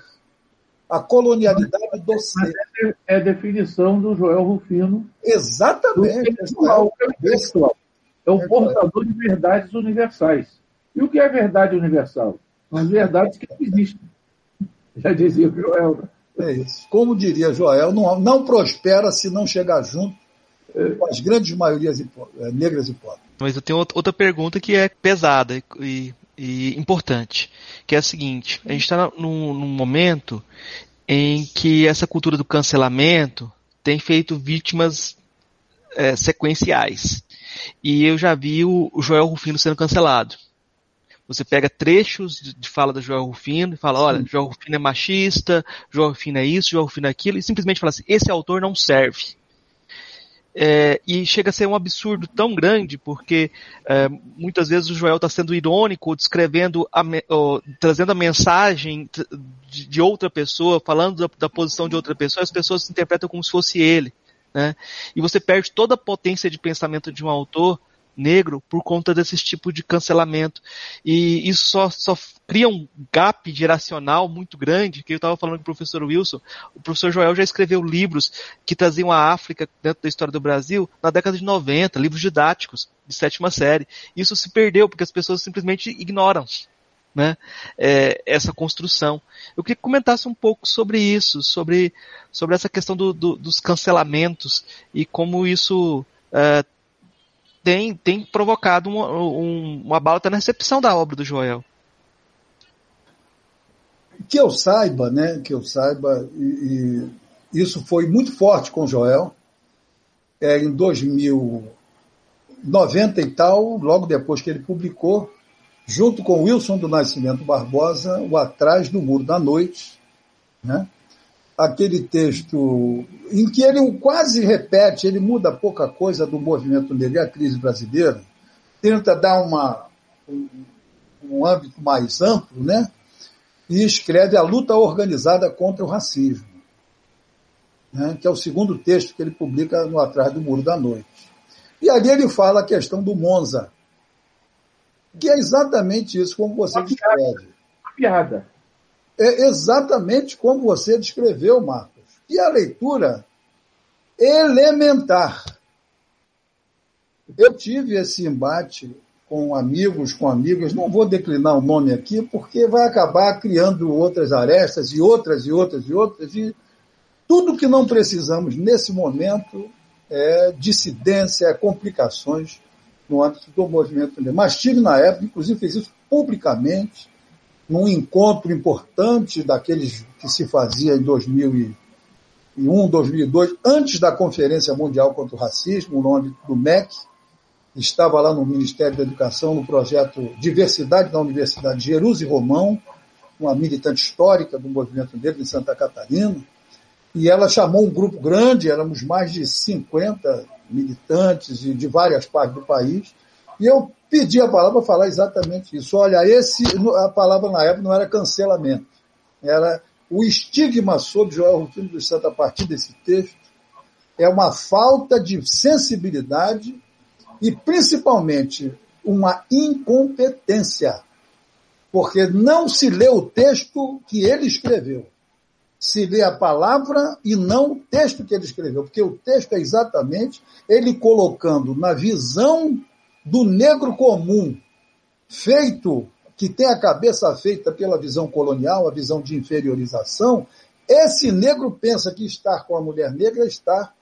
É, tem uma mulher branca é um Monza, e uma mulher negra é um Fusquinha. É. é esse negro, não é o João Rufino, ele faz isso, inclusive, uma visão crítica Irônico. Essa visão irônica, crítica desse, dessa visão colonial. Então, que eu saiba, é o único, já vi isso em vários lugares, né? inclusive teve um, tem um congresso, o Ser Negra, aí em, em, Brasília, em que também eu tive que entrar com tudo, e aí a gente até perde a, um pouco a linha, né? Olha, peguem para ler, porque intelectual não é aquele que lê, não. Intelectual não lê, né? intelectual relê. É o cara que pega, que já viu antes para se formar intelectual e tem que reler. Aí ele tem que refazer, se refazer todo, porque intelectual está sempre, como diria Joel Filho dos Santos, sempre em processo. Né? Sempre é um intelectual com raiva, né? enraivecido, sempre o, o que problematiza mais, o que, o que tem mais dúvidas do que conhecimento. Porque é o único, é esse trecho, é essa parte não vejo, se você conhecer, mas por favor, me enderece. Não sei de mais nenhuma outra, é, nenhuma outra desculpa para se cancelar Joel Rufino dos Santos. E isso é. é um absurdo, né? Um absurdo do tamanho do bonde, como a gente dizia antigamente, né? Mas, Mauri, eu acho também, concordo integralmente com o que você disse, mas acho também que não se pode deixar de atribuir a exploração dessas incompreensões a uma espécie de trabalho de massa invertido. E, por exemplo, se eu desqualifico o seu trabalho, eu estou me qualificando. E quando eu não tenho uma produção intelectual importante, desqualificar a sua produção é muito importante para eu me qualificar. Sim. Eu conheço inúmeras pessoas que fizeram carreira nos anos 90 em cima desse, dessa crítica ao João Rufino. E foram sim. lá para Brasília e conseguiram posições, você sabe tão bem quanto eu, sim, sim. mostrando-se mais negros do que o João Rufino. É, mais negro e mais intelectual, né? Que absurdo. Não produziu mais nada. É, evidentemente que o branco tem sempre um punhado de milho branco para jogar no terreiro e atrair esses indivíduos para a cozinha. E eles vão de milhinho em milhinho até a cozinha do branco, onde serão devidamente cozinhados por 20, 30 anos e depois substituídos por outros. Então eu acho que existe sim essa questão, como você levantou, mas existe também o oportunismo de fazer carreira criticando alguém que está acima dele. Sim. Porque é, é evidente, do caráter. É que não é só uma questão de não, não haver lido. Para a grande multidão, é verdade, a grande multidão Sim. não deu e aceitou aquela interpretação daquele arauto pelo avesso. Mas o arauto, o arauto é maligno. Sim. Sim. Terrível, terrível. Eu é. penso que não é o caso, por exemplo, das, da pessoa, aí é uma pessoa emblemática que primeiro fez essa crítica. Não é o caso, não. Foi realmente uma coisa. Levou um choque tão grande. É uma pessoa de caráter, uma pessoa que tem posição firme, é, conseguiu fazer uma carreira própria já antes e depois é, por sinal, uma pessoa que nunca cedeu é, a, Brasília, nunca cedeu todo esse governo, não cedeu, manteve seu esquema, sua força, que é uma potência. Então, eu não diria que, que essa pessoa que jogou isso, e a isso viralizou na época, né? Hoje viraliza, na época ganhou uma amplitude muito grande, é, essa pessoa não não é, é mesmo uma coisa de desatenção em dado momento, né? mas com certeza outras pessoas repicaram isso em determinados contextos meramente por oportunismo. Essa pessoa que foi para Brasília que você citou, se é, depois a gente fala aqui em off, né? Na minha visão tem pelo menos duas pessoas, dois homens negros, que foram para Brasília, depois fizeram carreira e boa parte se deve à, à audiência que tiveram graças a essa formulação, de, dessa denúncia, né, essa desqualificação do discurso do Joel nesse texto A Luta Organizada contra o Racismo. E tem uma coisa que o Joel também ele é diferente, é que ele rompeu o círculo das editoras. Né? Ele era um negro que publicava por grandes editoras e publicava livros infantis, vendia muito. Ele estava na lista dos mais vendidos, né? Isso provoca uma diferença. Ele é, é ele é ele ca causa uma certa inveja também, né? Uh, a dificuldade de, de, de, de, dos negros em publicar é muito grande, de construir obra, e ele conseguiu romper isso, né? É, como é que o senhor, o senhor vê essa relação dele, uh, dele ter conseguido romper com esse ciclo? Vamos lá, Wilson, estou lhe ouvindo. Vamos lá, quer entrar primeiro? Não, eu acho que o, o, Joel, ele, ele já tem uma, uma, um prestígio que antecede a obra negra dele, pelo fato de ter pertencido à História Nova, ter sido professor do, do, do e ter sido vítima logo cediça da ditadura. Porque aquele grupo da História Nova ele foi punido pela ditadura diretamente. Quando houve o golpe de 64, eles invadiram a editora do Caio Prado Júnior, aqui em São Paulo, e levaram os livros que estavam na, na prensa sendo produzidos, os que estavam empacotados. E fizeram logo uma lista de pessoas que foi pôr na lista de procurados para serem presos. E os que foram presos foram até agredidos, conforme ele disse.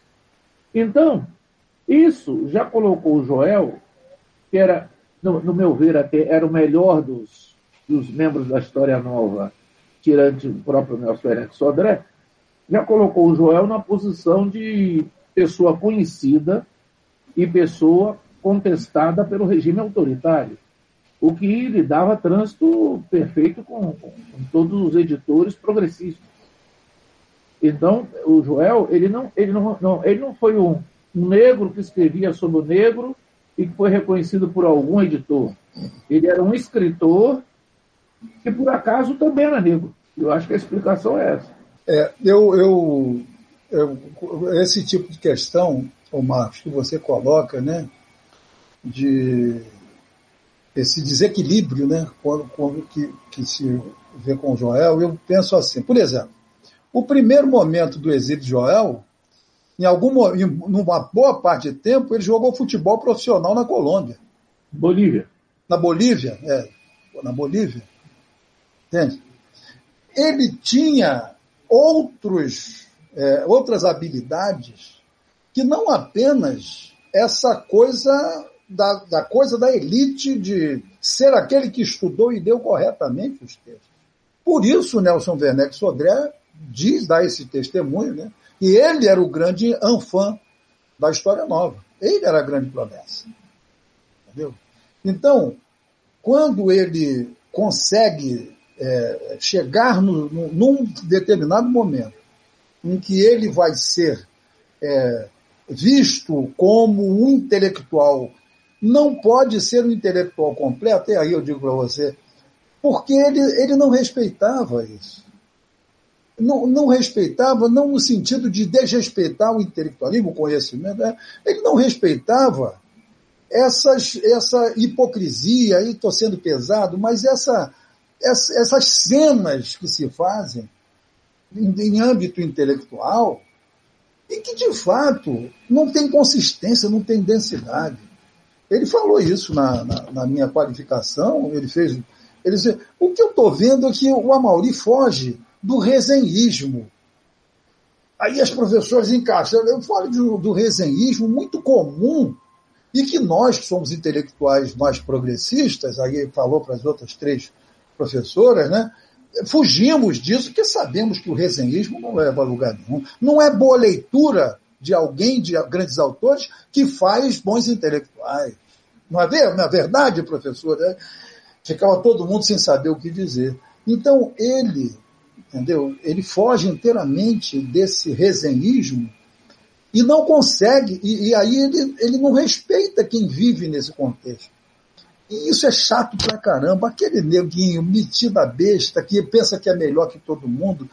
Esse camarada, pô, ele, é intolerável lidar com Joel, sabe? Para essa elite branca, intelectualizada era intolerável, insuportável lidar com Joel Rufino dos Santos. Morando na beira da, da, da, praia de Ipanema, nossa, ali, aquilo ali era um assinte, entendeu?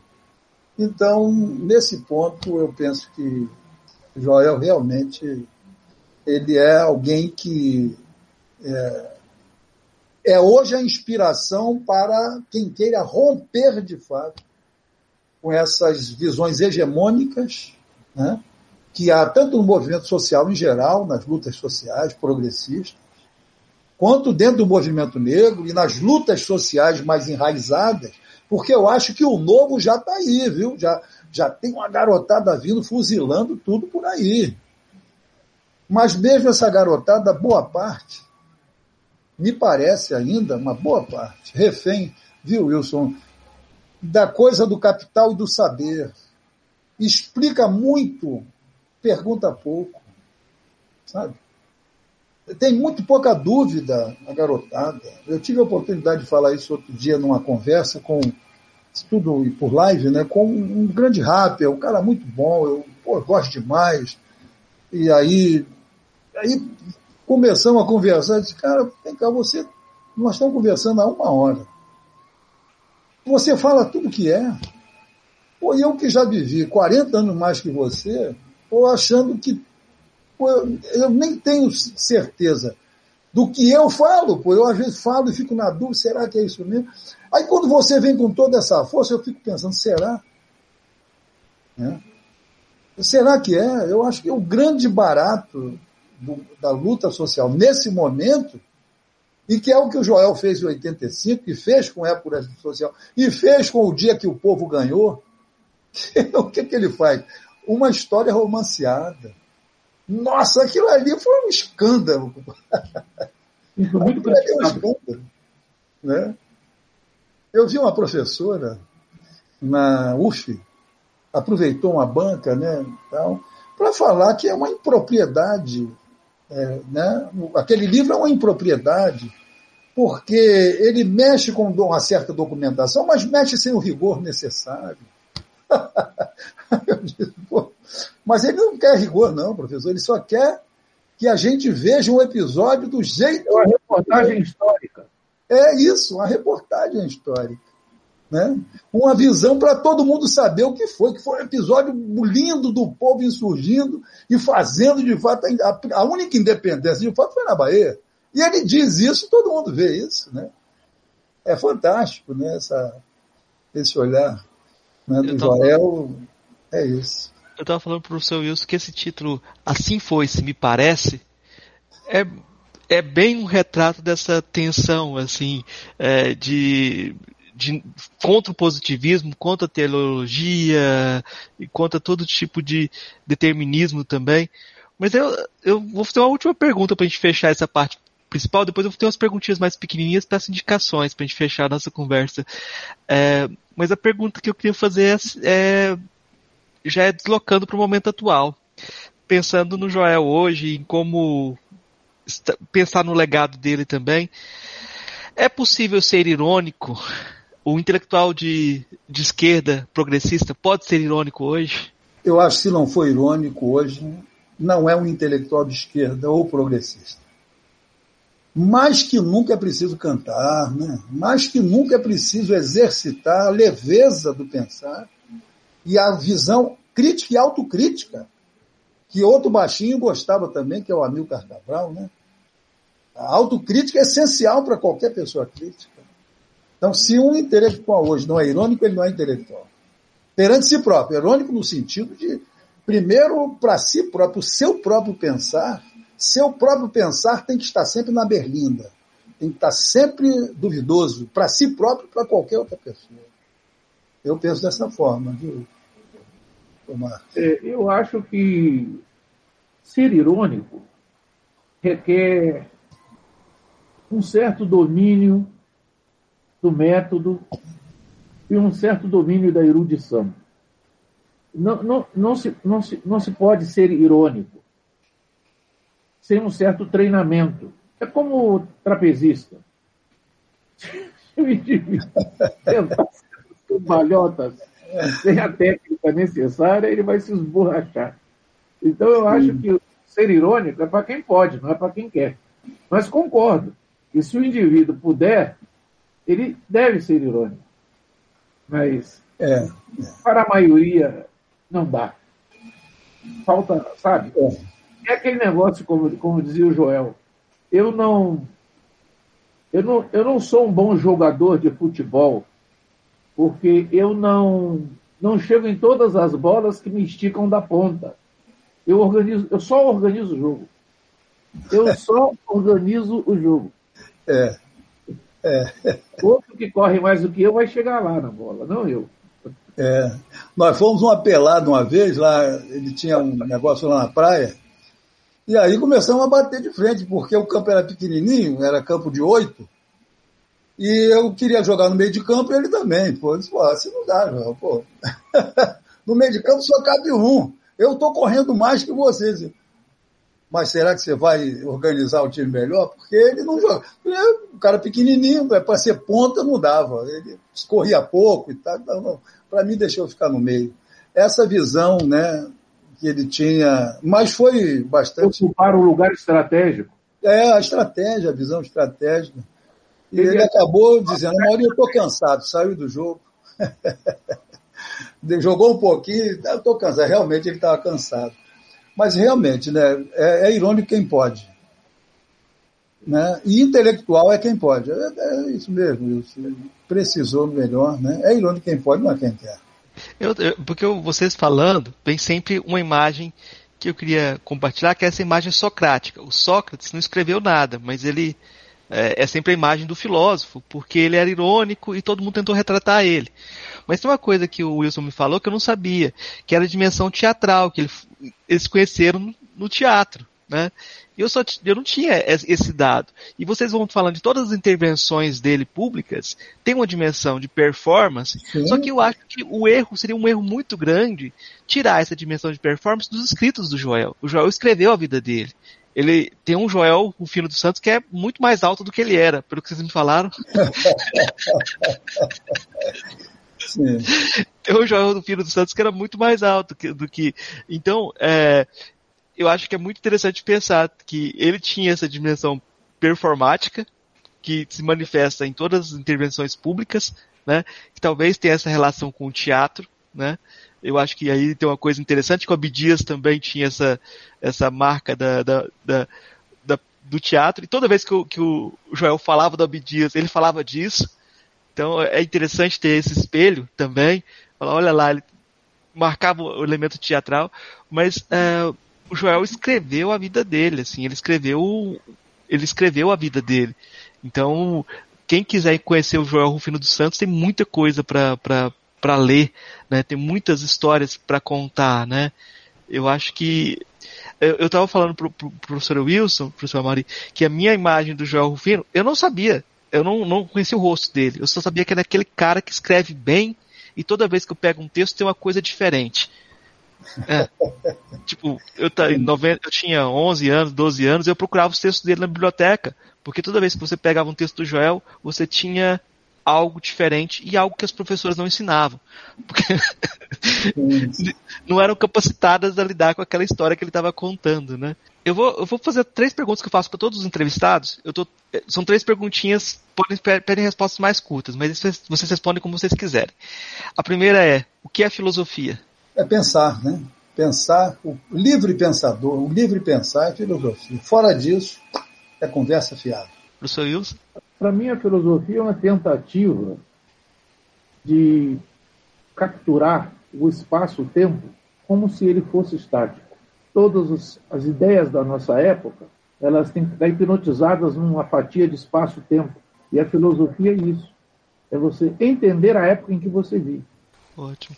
É, qual filósofo ou filósofo mais importante, mais relevante daqueles que você conheceu pessoalmente? Ih, rapaz, eu vou ter que pensar. Vai primeiro isso. Ah, eu, eu, eu diria que, para mim, foi o Álvaro Borges Vieira Pinto, professor do ISEB e professor da, da antiga Faculdade Nacional de Filosofia, professor de História da Filosofia da antiga Faculdade de Filosofia. E também, eu diria que o, aí já é uma pessoa com, que eu convivi no, no finzinho da vida já, que é um, um professor sueco e é especialista em Hegel. E eu diria que esses dois. Qual que é o nome dele, só para a gente registrar? É Valim. Valim? W-A-H-L-N. Professor Mauri? É, olha, filósofo para mim é muito difícil, sabe? Não, você definiu filosofia de um jeito bem é, amplo. Agora é, você pode. pois é, é muito difícil, porque, concordando com o que diz o Wilson sobre tentar capturar um momento como se fosse estático, é uma. É uma vou dizer assim, vamos pensar assim, é uma incoerência, né? Não se pode, não se consegue. Quando se consegue fazer isso, já foi. Né? Então, eu costumo pensar um, momento filosófico, né? Alguém que conseguiu é, mexer com isso de uma maneira, e aí perdeu. Perdeu. Que é Muniz Sodré. Né? Eu fui aluno da Escola de Educação Física e Desportos, na Praia Vermelha, que funcionava no mesmo prédio da Escola de Comunicação. E eu via quando entrava aquele camarada, entrava ali, eu via os olhares sobre ele, esse mulato é pernóstico. Eu via os comentários. Por que ele foi estudar na Sorbonne? Por que isso? Por que aquilo? Eu ouvia. Né, eu estudava educação física, né? então, educação física é quem não quer pensar, só quer jogar bola, só quer é, o corpo. Então, o, o, o Muniz André, quando escreve A Verdade Seduzida, para mim é um momento, é, é, é, a chamada, uma virada conceitual na, na concepção de, de filosofia no Brasil. Jamais seguida. Não conheço uma resenha legal da Verdade Seduzida. E, para mim, é um livro de cabeceira. Entendeu? Ele desequilibra inteiramente né, toda a visão de, do que é cultura e do que é, é civilização. Civilização europeia é, é datada e é, é um conceito datado. Cultura e civilização são contextos, conceitos localizados e datados. Daí que não vale, não vale mais. Ninguém é mais civilização e cultura. Tudo tem que ser repensado, revisto. E ele publica isso com a turma do Pasquim. Foi uma briga. E eu acompanhei isso porque tinha os orientandos dele ali, eu ficava vendo aquela confusão, não entendia bem, não, realmente não entendia. Mas eu, eu ficava perplexo ali, né, quando saiu aquele livro, A Verdade Seduzida. Então, para mim, é um momento filosófico que aí eu realmente vejo, olho, fico olhando aquele, sempre que olho esse livro, para mim é o melhor livro. Acabei de ter, inclusive, um trabalho, eu aproveitei um título do, do, do um livro dele, desse Reinventando a Educação, que eu acho uma viagem extraordinária do Munício André, mas a verdade seduzida para mim é, como diz a, a, minha mulher aqui, é fura bolo, cata piolho, cadê o queijinho que está aqui? É tudo junto e amarrado. a verdade seduzida para mim é o grande momento filosófico. E eu via ele de perto ali, né? Vi ele em teatro, né? É, isso, eu queria um comentário rápido, Marcos, sobre você falou dessa visão, né? É, do Joel performático. Eu penso que Joel Abdias, a Lélia Gonzalez, a Beatriz Nascimento, o Wilson do Nascimento Barbosa e alguns dos grandes intelectuais dessa geração, não é propriamente só uma coisa teatral, não. Sabe o que, que é? É mais, mais que isso, é o corpo, é a corporalidade Nesse dia, Wilson, não sei se você lembra, no, no Afroasiático, no final você ensaiou os passos de samba, você lembra disso? Fez um requebro, brincou ali e tal, já fora da mesa. Ficou todo mundo olhando, ficou um negócio meio assim, sabe? Ninguém entendia muito bem. Porque eram os intelectuais negros falando de marxismo, que fez, fizeram a luta armada, pegaram a cadeia, foram torturados, e, no entanto, os caras estavam ali felizes, se divertindo, são intelectuais divertidos, brincalhões, sacanas. Então, é o corpo, é a corporalidade, que está sempre sendo amarrada, contida nessa filosofia, em todo esse aspecto cultural da, que o, o, Foucault tentou entender isso, mas, na minha visão, fazendo o mesmo, né? amarrando tudo conceitualmente, ficou tudo muito, muito certinho. Né?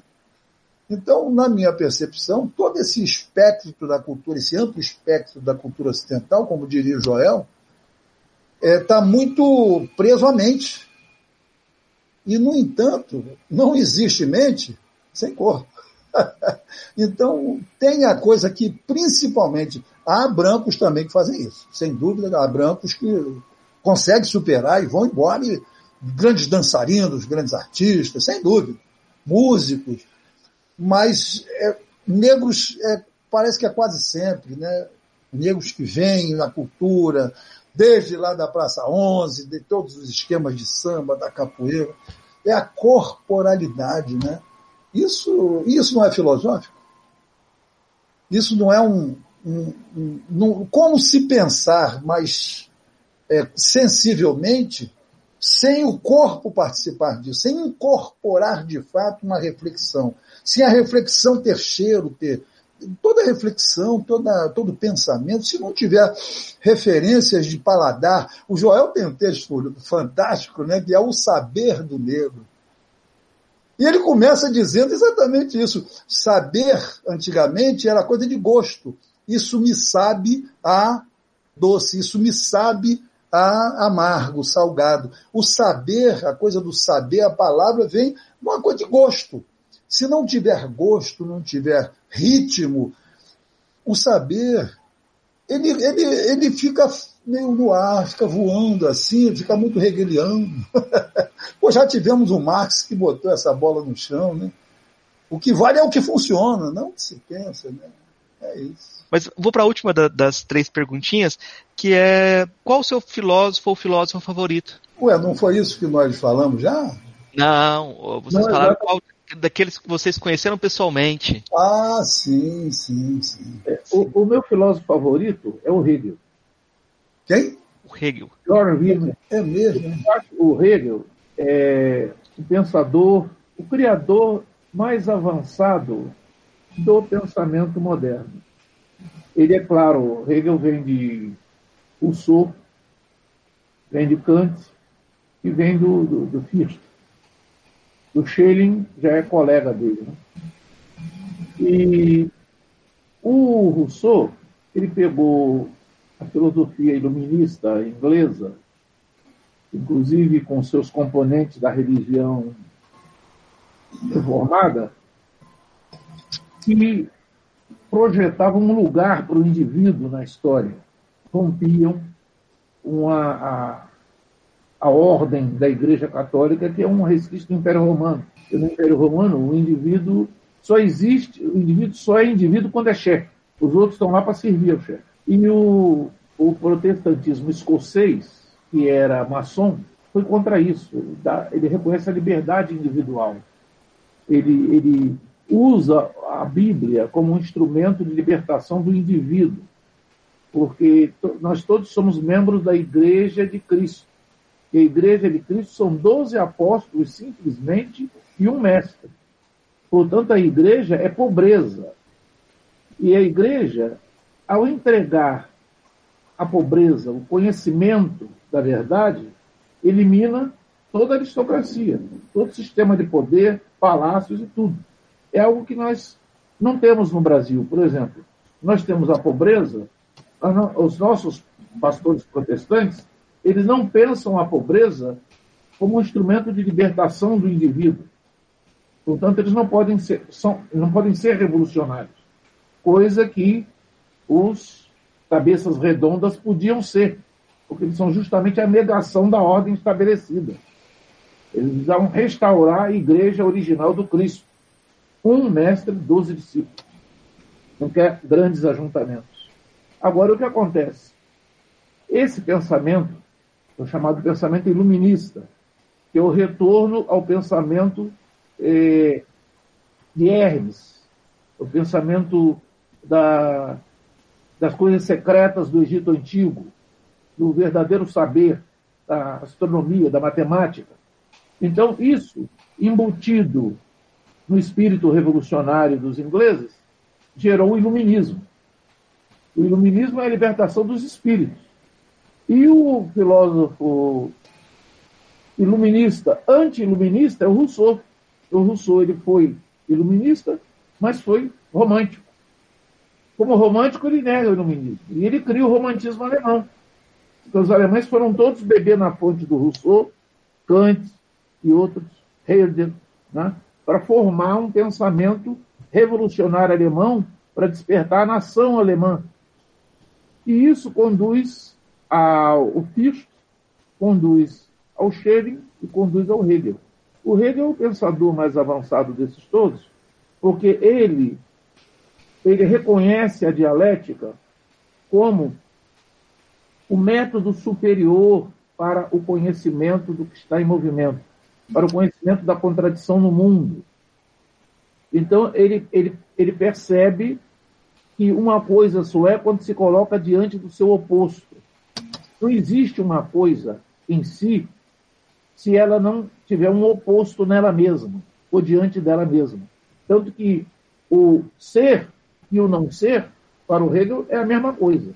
O ser, diante do não ser, quer dizer, da negação de si próprio, ele se põe em movimento. Então ele é o vir a ser. E daí nasce toda a filosofia dialética, ou renasce toda a filosofia dialética. O próprio Hegel lê os filósofos todos a partir de que eles, eles sejam dialetas ou não.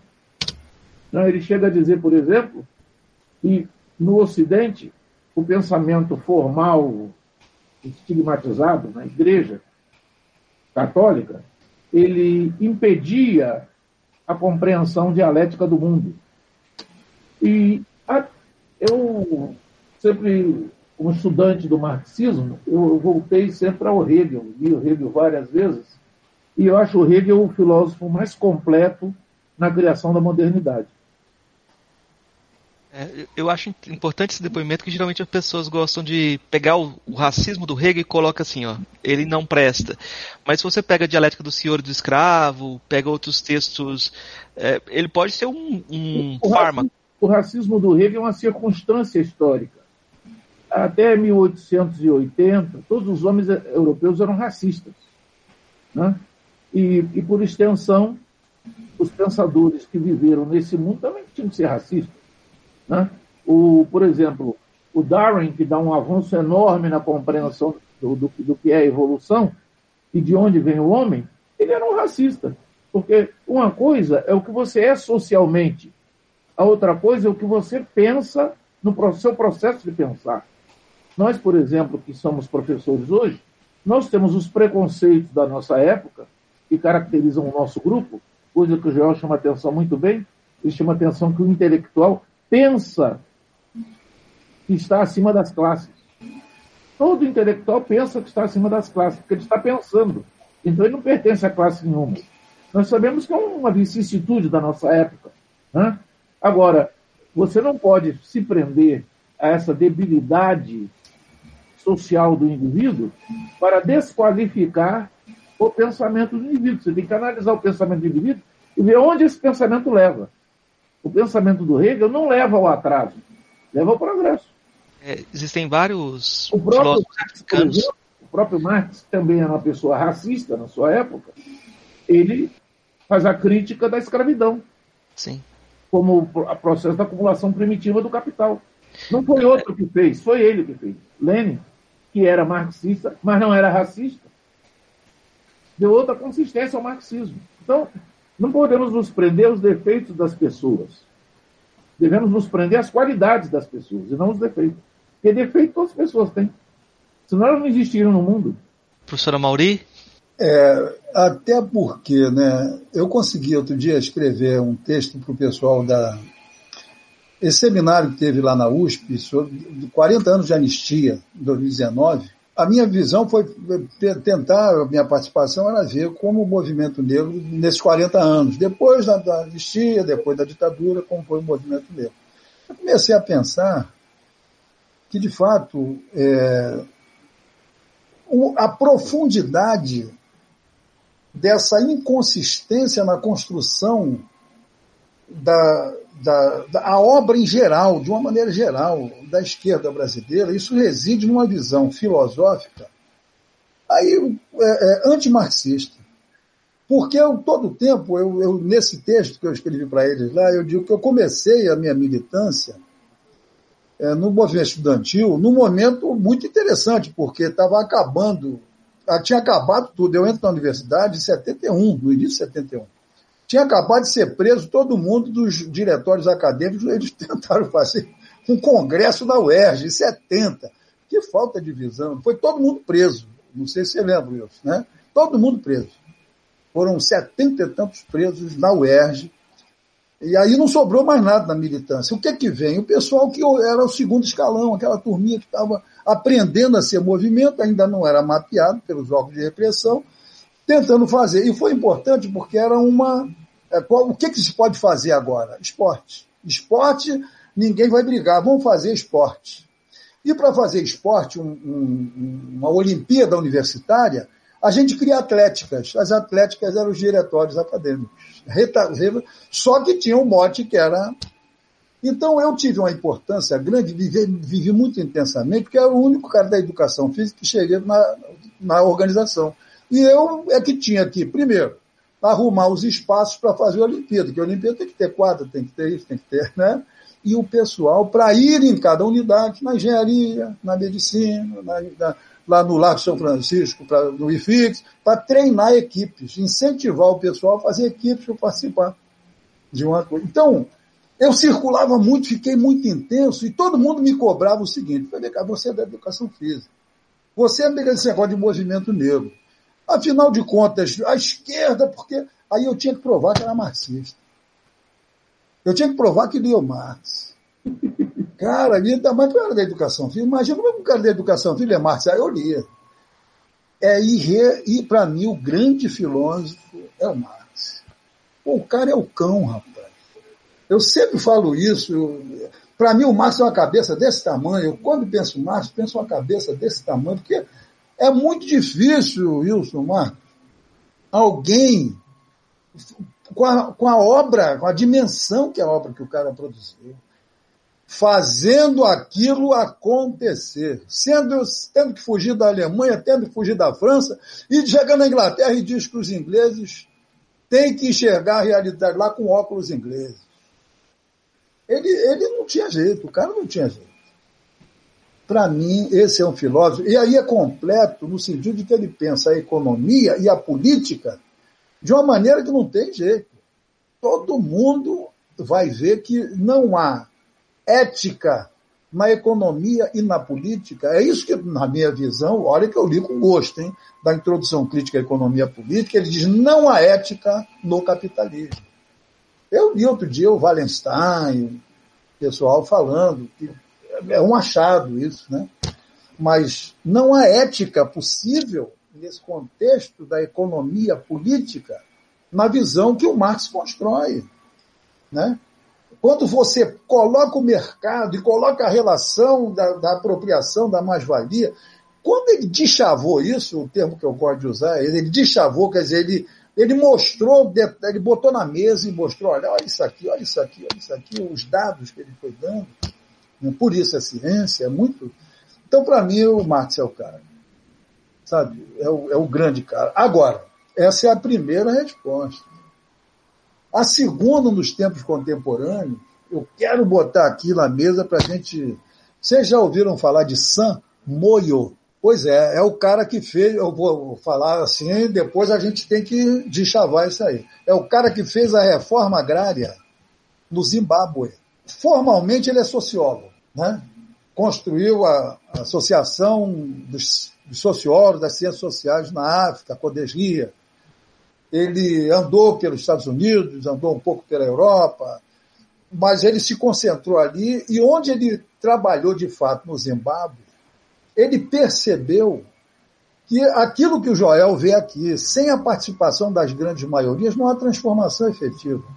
Daí que era preciso tirar a terra da mão dos brancos no Zimbábue coisa que Mandela não conseguiu entender, não conseguiu fazer. Não, não Mandela, Mandela já era refém do ANC, que já era, todo o poder do ANC foi construído no exílio. Então os caras eram tudo de sapato alto. Já chega lacrando ali dentro, já chega com uma série de acordos.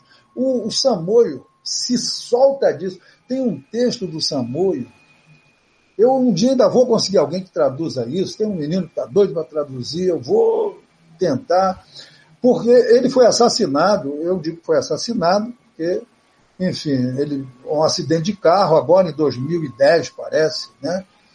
E aí, esse Samoio, ele tem um texto dele em que ele explicita, o texto deve ter quase 50 páginas, onde ele faz toda a explicitação da a concepção dele, aí ele é filosófico, inteiramente filosófico. Ele, como ele concebe o pensar e a necessidade de, do pensamento em movimento, a própria dialética, como o Marx concebeu.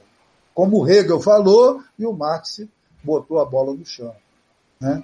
Então, esse Samoio, para mim, é realmente alguém que, nesse momento, precisa ser compreendido o pensamento e a obra do cara.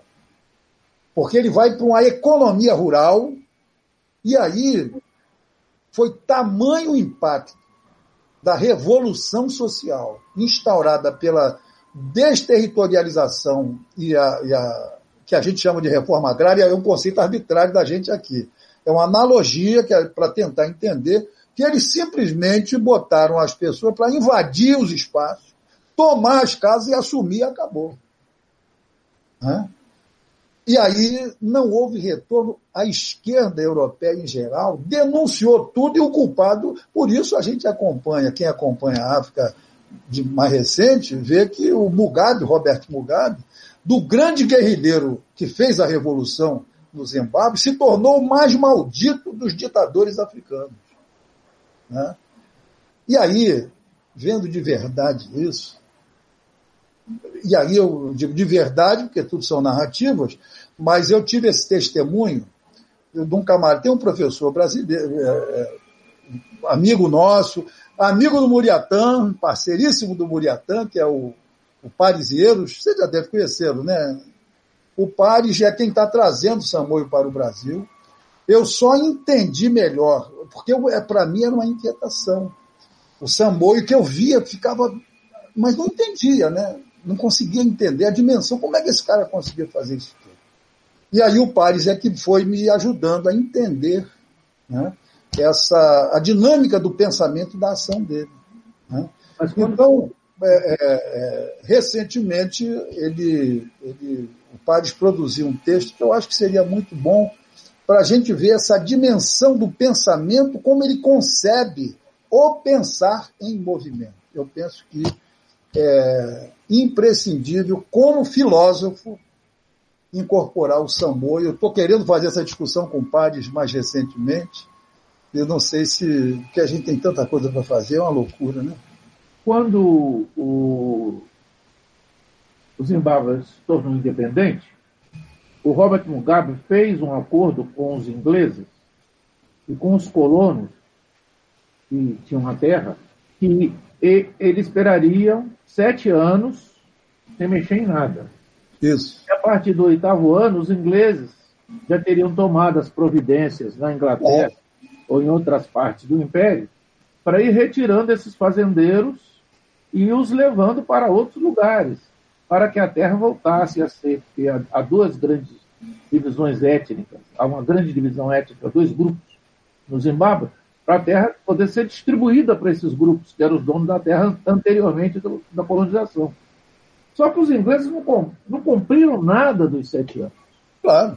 E não, não cumpriram também, porque o, o, o Robert Mugabe renegociou com eles e deu outro prazo. Eles também não cumpriram. Quer dizer, essa chamada invasão da, das propriedades não é invasão das propriedades, é o uso capião já estava vencidíssimo. Então, eles, eles queriam deixar como está para ver como é que fica. No momento que, depois de 14 ou 15 anos, a estrutura foi mudada, foi mexida, e aqueles colonos se viram prejudicados, então o Zimbábue saiu da lista do bomocismo e foi para a lista do grande bandido internacional, filho do comunismo russo. Então, mas esse é o destino. Todo mundo que não come a sopa do imperialismo é, isso. é transformado em filho do comunismo soviético. E o, o caso é do Zimbábue é exatamente esse. O Mugabe virou bandido porque ele permitiu que a terra fosse redistribuída. Ô, ô, ô, Marcos, antes de você encerrar aqui, eu queria rapidamente aqui, até para não ficar mal na fita, né? É, uma, uma filósofa, né? Claro. Que é a grande Gloria Watkins. É o nome da Bell Hooks. Gente, está traduzido para a língua portuguesa. Peguem lá, né, ensinando a transgredir. E o subtítulo é A Educação como Prática de Liberdade. É fantástico o movimento que ela faz né, com a obra do Paulo Freire. Né? E tem um episódio, capítulo 4, em que ela, o título é Paulo Freire. Aí ela explica, ela monta o um negócio, na última hora, o estabelecimento, o reitor, o pró-reitor, todo mundo aqui da grande universidade onde ela estudava, onde ela trabalhava, era professora, mas uma jovem professora, todo mundo é que vai receber o Paulo Freire, ela vai chegando, ela não teria direito nem a se inscrever para assistir, e, no entanto, o Paulo Freire só vai lá porque era uma coisa nova, era um, um espaço diferenciado, e que ela tinha dado para ele, ela, ela que fez o convite. E aí ela vai entrando e desafia ele, vem cá. Você vê aqui porque eu chamei. Eu estou, evidente, estou fazendo a minha licença artística aqui, literária, né? E aí ele, ela diz para ele, ó, você, eu estou aqui para nossa discussão, porque você foi convidado para uma discussão. ele desce, vem conversa com ela. Dali em diante, né, ela explica que ele tem a prática da liberdade e só concebe educação, de fato, como interação e interatividade. Eu penso que esse livro dela, Ensinando a Transgredir, né, é, uma, é outro episódio filosófico fundamental, muito pouco lido, e, eu quero desafiar aqui, né, pô, vamos ler melhor os diferentes capítulos, quando ela discute a, a, a questão do feminismo negro e do feminismo em si, as controvérsias, mas também as, as possibilidades de interação. Né? A obra que ela, que ela faz a crítica do, do texto do Cornel West, né? ele que escreveu Os Intelectuais Negros, e ela vem rachando, e com doçura, né? e com um jeito muito. Acabaram os dois escrevendo juntos, né? e ele assumindo que foi um, um tremendo mico, ele pagou, Cornel West pagou. Então, essa, essa Gloria Watkins, né? que é a Bell Hooks, essa, é preciso realmente recuperar a potência desse pensamento dela, trazê-la para a roda, porque ela tem nunca veio ao Brasil, né? Fantástico isso, precisamos urgentemente trazê-la por aqui. Da Califórnia, Angela Davis, né? Também é, eu gosto menos de Mulher, Raça e Classe, aquele antigo dela, como é? É o livro mais antigo dela traduzido, só tem esses dois no Brasil. Eu esqueci o título agora. Eu gosto mais daquele mais antigo. Esse agora ela já é, juntou uma opção de coisas e tal, aí não dá o mesmo impacto. Mas o livro antigo de, dela produzido no Brasil, qual é o título aí? Por favor, me ajude. Eu, eu, eu lembro só do da, da, sobre as prisões.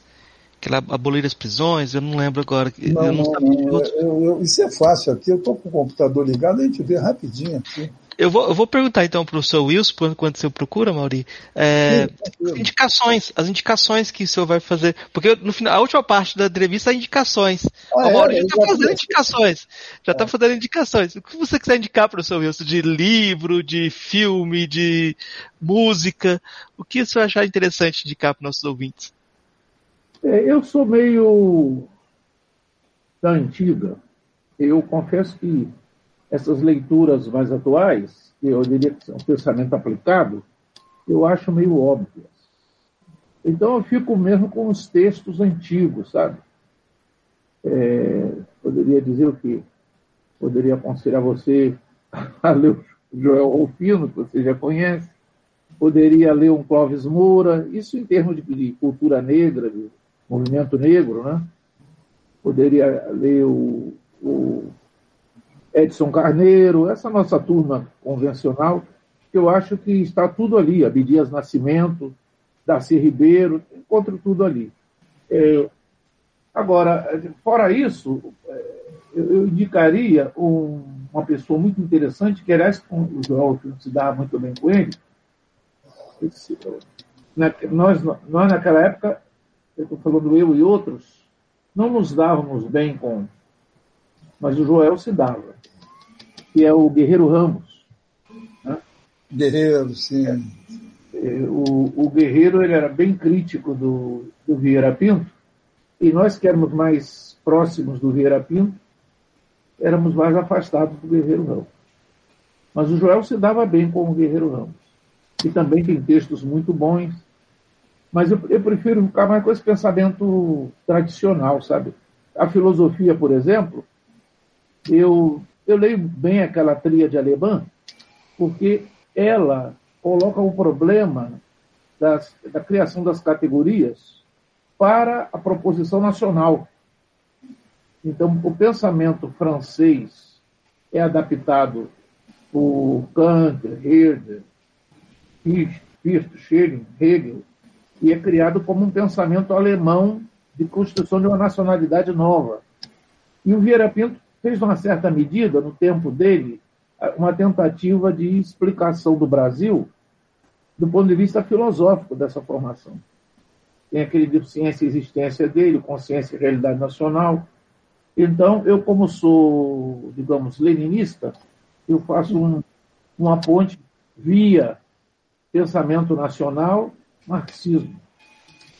Eu estou mais próximo do, do Lenin, do Mao Tse Tung, etc., do que dessas correntes europeias de hoje, do, do marxismo, os desconstrucionistas, esse pessoal tudo, eu leio, mas não recomendo tanto.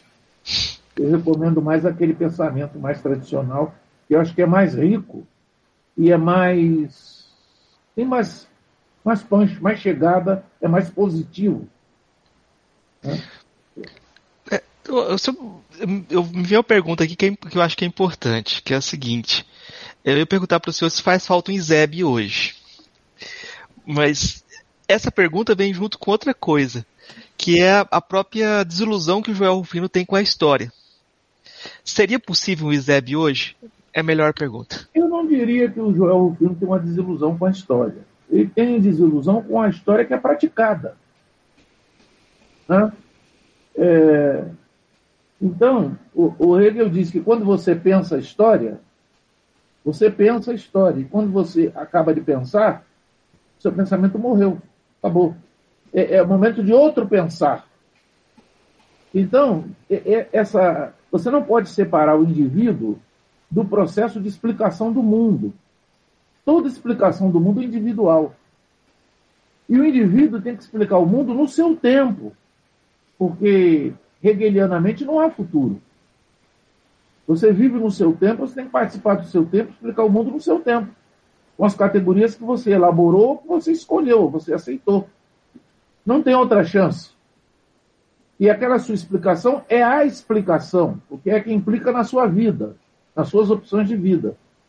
Depois é outra coisa, é outras pessoas, etc.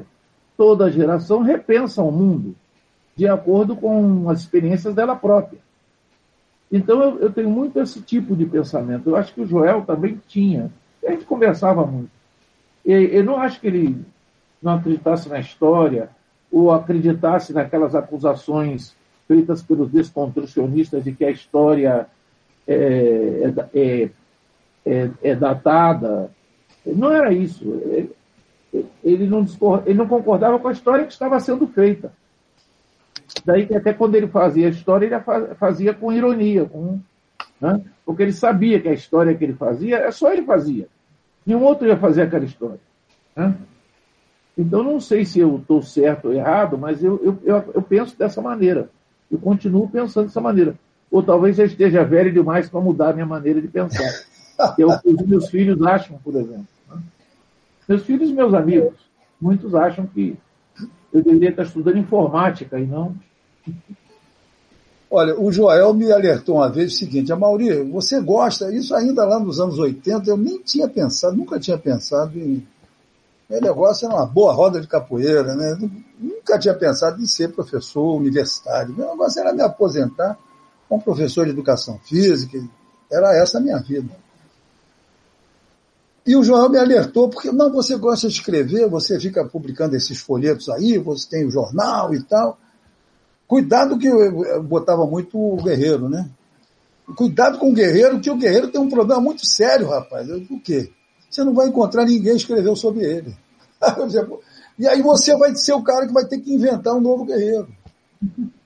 Ó, ou você reinventa o guerreiro, ou então você vai dançar. Porque o guerreiro não se entende lendo ele. Você tem que entender um monte de coisa em volta dele. O guerreiro também, como ele foi muito hostil à, à mediocridade circundante. Isso. Exato. Inimigos que não deram continuidade ao discurso dele. Não deu. Eu, quando nesse sentido que eu digo, perdeu. Eu, inclusive, escrevi um livrinho. Eu gosto de botar os folhetinhos, né? Eu tenho um livrinho pequenininho, aquele de bolso, as encruzilhadas da luta contra o racismo, que o, o guerreiro perdeu. Porque até hoje o que vale é o problema do negro. Ninguém fala que o problema não é o racismo, é o problema do negro. O próprio movimento negro aceita esse discurso e não é só uma questão semântica, não. Assume que é. É, mas o problema do negro é uma invenção do branco. invenção do branco problema do negro é o branco, não é o E é o guerreiro que coloca isso lá, né? O negro não tem problema. É uma patologia social. É. Então, o Joel, quando me alertava sobre isso, ele dizia, pô, é mesmo, mas, mas por quê? Porque a gente vai sempre no pessoal que nos comentar, acaba sendo os comentaristas. A gente pode ir direto aos grandes filósofos, aos grandes, mas a gente acaba com a cabeça muito feita. A minha geração tem isso, sabe? Não teve tempo mesmo de fazer uma formação como você, Joel, turma que está chegando, está nos 80 e tal, teve esse tempo. A minha geração não teve, não, mas eu que né, só aprendi esse negócio de pensamento, ideia, porque fui para o movimento negro. A gente tinha que provar que tinha racismo, então tinha que escrever sobre isso, tinha que ver os autores, tinha que invadir as bibliotecas, porque ninguém dava isso para a gente. Né, o Iedo e eu fizemos em várias bibliotecas do Rio o catálogo de negócio de negro. Isso me lembra. Aquele... Alves, o arquivo da cidade. Viu? Os caras respeitavam. Vem cá, vem cá. Viu, Mauri? Oi. Mas só uma partezinha, esse negócio de a gente tinha que inventar uma explicação por que tinha racismo. Me lembro daquele pessoal que veio do exílio, quando a ditadura acabou, Sim. e foi anistia na comissão de anistia. Ele entrava com os processos e o, o, o parecerista escrevia: o senhor não apresentou uma prova de que saiu do Brasil por motivos políticos, então o processo. Não dá para ter processo. Ele tinha que produzir a prova de que ele foi uma vítima da ditadura. É, então, é. o cara é um militante negro, mas ele tem que produzir a prova de que o racismo existe. É, é. Sem o que não tem credibilidade. Não tem credibilidade. Essa não, não, não vale. Só você que está dizendo isso. É, é, terrível, né? Então, é, esse tipo de, de, de, de visão, de pensamento, me faz. Eu fico muito preso mesmo a, esse, a, esse, a essa potência do pensamento, o que o, o que o pensamento consegue mover. O guerreiro perdeu, né? O Joel, nesse ponto, ainda tem tempo de ganhar. Lélia Gonzalez ganhou. Ela ganhou.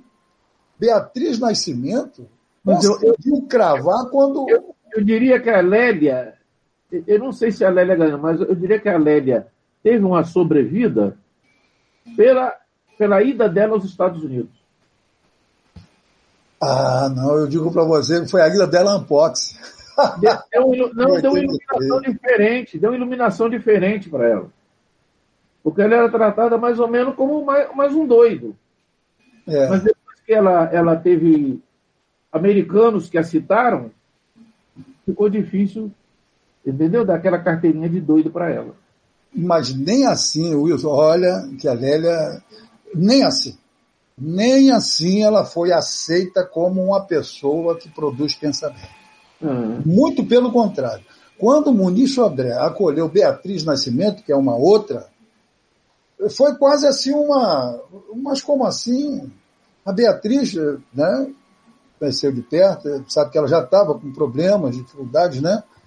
Na, na, na coisa, né? remédios e tal.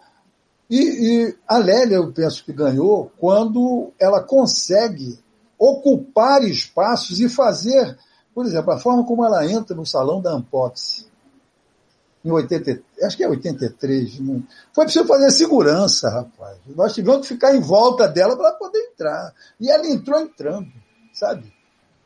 E o que a provocação na época tinha isso, né? Quem vai fazer barulho em lugar de esquerda é provocador, é alguém enviado pela repressão. E ela não queria nem saber, foi entrando. Então, porque o texto dela tinha sido rejeitado. Né? Então, é uma insurgência e, e, a potência do pensamento, quando ela cria os conceitos de americanidade e tal, né? Que ela vai entrando com esse. E a forma como ela procedeu, isso ganhou, isso ganhou. Isso tem que ter uma, uma. Quem pensa na dialética, no movimento do pensar, pensar ação, agir para pensar melhor, agir para pensar melhor e pensar para agir melhor. Para mim, esse movimento, se não fez esse movimento, perdeu no momento que Bolsonaro ganhou e ainda tem 30%. 40%, 48% de irregular e bom. Com todo o desconto que a gente dá para essas pesquisas, mas ainda assim, eu moro num conjunto habitacional aqui em Campo Grande que não é brincadeira, não. Entendeu? É mesmo, cada, é difícil você chegar e fazer uma visão crítica. O cara não é Bolsonaro, mas pô, não pode. A, a mídia fez realmente a cabeça. Então, se manter é, à tona, né? É difícil para o pensamento progressista, porque tudo isso, essa visão de construção do saber descolado de uma praxis, olha só, do movimento do pensar e agir, isso dançou e não tem chance. Aí eu estou com o Joel. Vamos recuperar o velho. Não tem chance se os intelectuais não trabalharem para os pobres, junto com os pobres, dando o mesmo estatuto do pensar para o, o, o grupo que fez o samba da Marielle, o grupo que fez aquele samba lá da Paraíso do Tuiuti, o grupo que fez a Grande Rio no ano passado, esse e essa rapaziada. Que contexto é esse dessa rapaziada? Que contexto é esse? Aquele, aquele compositor da Grande Rio, aquele compositor da, da, do Yuti? Que contexto é esse que ele vive que ele conseguiu pegar isso de chavar? Olha, aí tem um grande intelectual. Vocês conhecem Marcos Rosa? Eu não. O Marcos Rosa é um garotão, professor de história, né? mas que em dado momento ele passou a viver, sabe de que, Wilson? É ele que faz, aí eu vou tomar liberdade aqui, né, porque eu vi algumas sinopses dele, mas o, é, 80% é, das sinopses dos grandes carnavalescos, das grandes escolas de primeiro grupo do Rio de Janeiro, é ele que faz. No mesmo ano ele faz a sinopse para Mangueira, para Salgueiro, para Fulano, para quatro, cinco escolas, no mesmo ano. Pô, esse cara é um tremendo intelectual. É um tremendo intelectual. Sabe?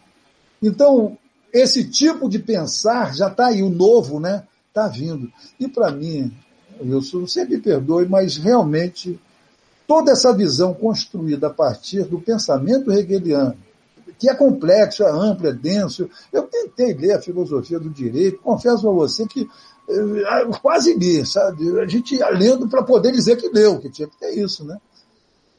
Mas eu nunca consegui dialogar mesmo, porque é um outro contexto e eu só sei pensar em ação. Eu não sei como, no tempo atual, nós vamos sair do buraco em que estamos se não recuperarmos essa visão de pensar em ação e pensar amplamente coletivamente, como Joel crava no época social. O pensar é coletivo. Você quer entender Brasil? Vai no sambista, vai no, no, no, na roda de capoeira, vai no Foguedos, vai na congada, que vai ter muito saber. Tem que ter isso. E, e isso hoje eu, sabe, eu não, não consigo pensar. Nesse ponto eu estou com a cabeça fechada mesmo.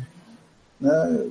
Só consigo pensar em ação. E aí, nesse sentido, dessas pessoas eu citei, quando o Andrelino, Andrelino Gomes e tal, é um geógrafo também, professor da UERJ, já acabou de falecer, tem dois ou três ou quatro anos no máximo, geógrafo, quando ele faz a tese dele de doutorado, os quilombos urbanos, resgatando o conceito da Beatriz dos anos 80, né?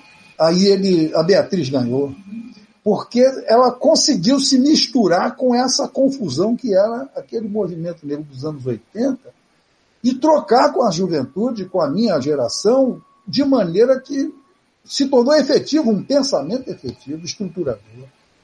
Entendeu? Aí, nesse sentido, eu acho que não tem solução, não se sai desse buraco se a gente hoje não pensar que todo esse processo grandioso, magnífico, que me formou, formou a todos nós aqui, do, do pensamento descolado, tudo isso é insuficiente, não é ruim, não é errado, não sou eu que vou fazer essa crítica gigantesca de maneira irresponsável, mas é absolutamente insuficiente para realmente estruturar transformações sociais de maneira legal. Não dá. É insuficiente. Se não pensar em ação e agir para pensar melhor, não vamos dar conta eu, eu, eu lembrei de dois intelectuais que eu entrevistei aqui, que são filhos, entre aspas, do Joel Rufino, que eu até pensei em conversar com eles sobre o Joel Rufino, que são o Luiz Antônio Simas, que está fazendo muito sucesso, que é um, um filho intelectual, e o Dodô Azevedo, que trabalha na Folha de São Paulo. Né? Então são dois, dois exemplos de herança intelectual. Né? Ah, o a Mauri mostrando o livro do, do Simas. Então, é. o Simas, o Simas ele fala, ele fala que aprendeu com o Joel o conceito de enzima, de cultura enzimática, e sempre cita isso, que a Sim. cultura negra sempre gera enzima, gera comunidade. Então ele coloca sempre o Joel como um dos, dos grandes inspiradores dele. E quando é, o Joel faleceu, eu eu não, não, não, sabia, não cons conseguia encontrar ninguém que tivesse dado sequência no jogo que ele estava fazendo.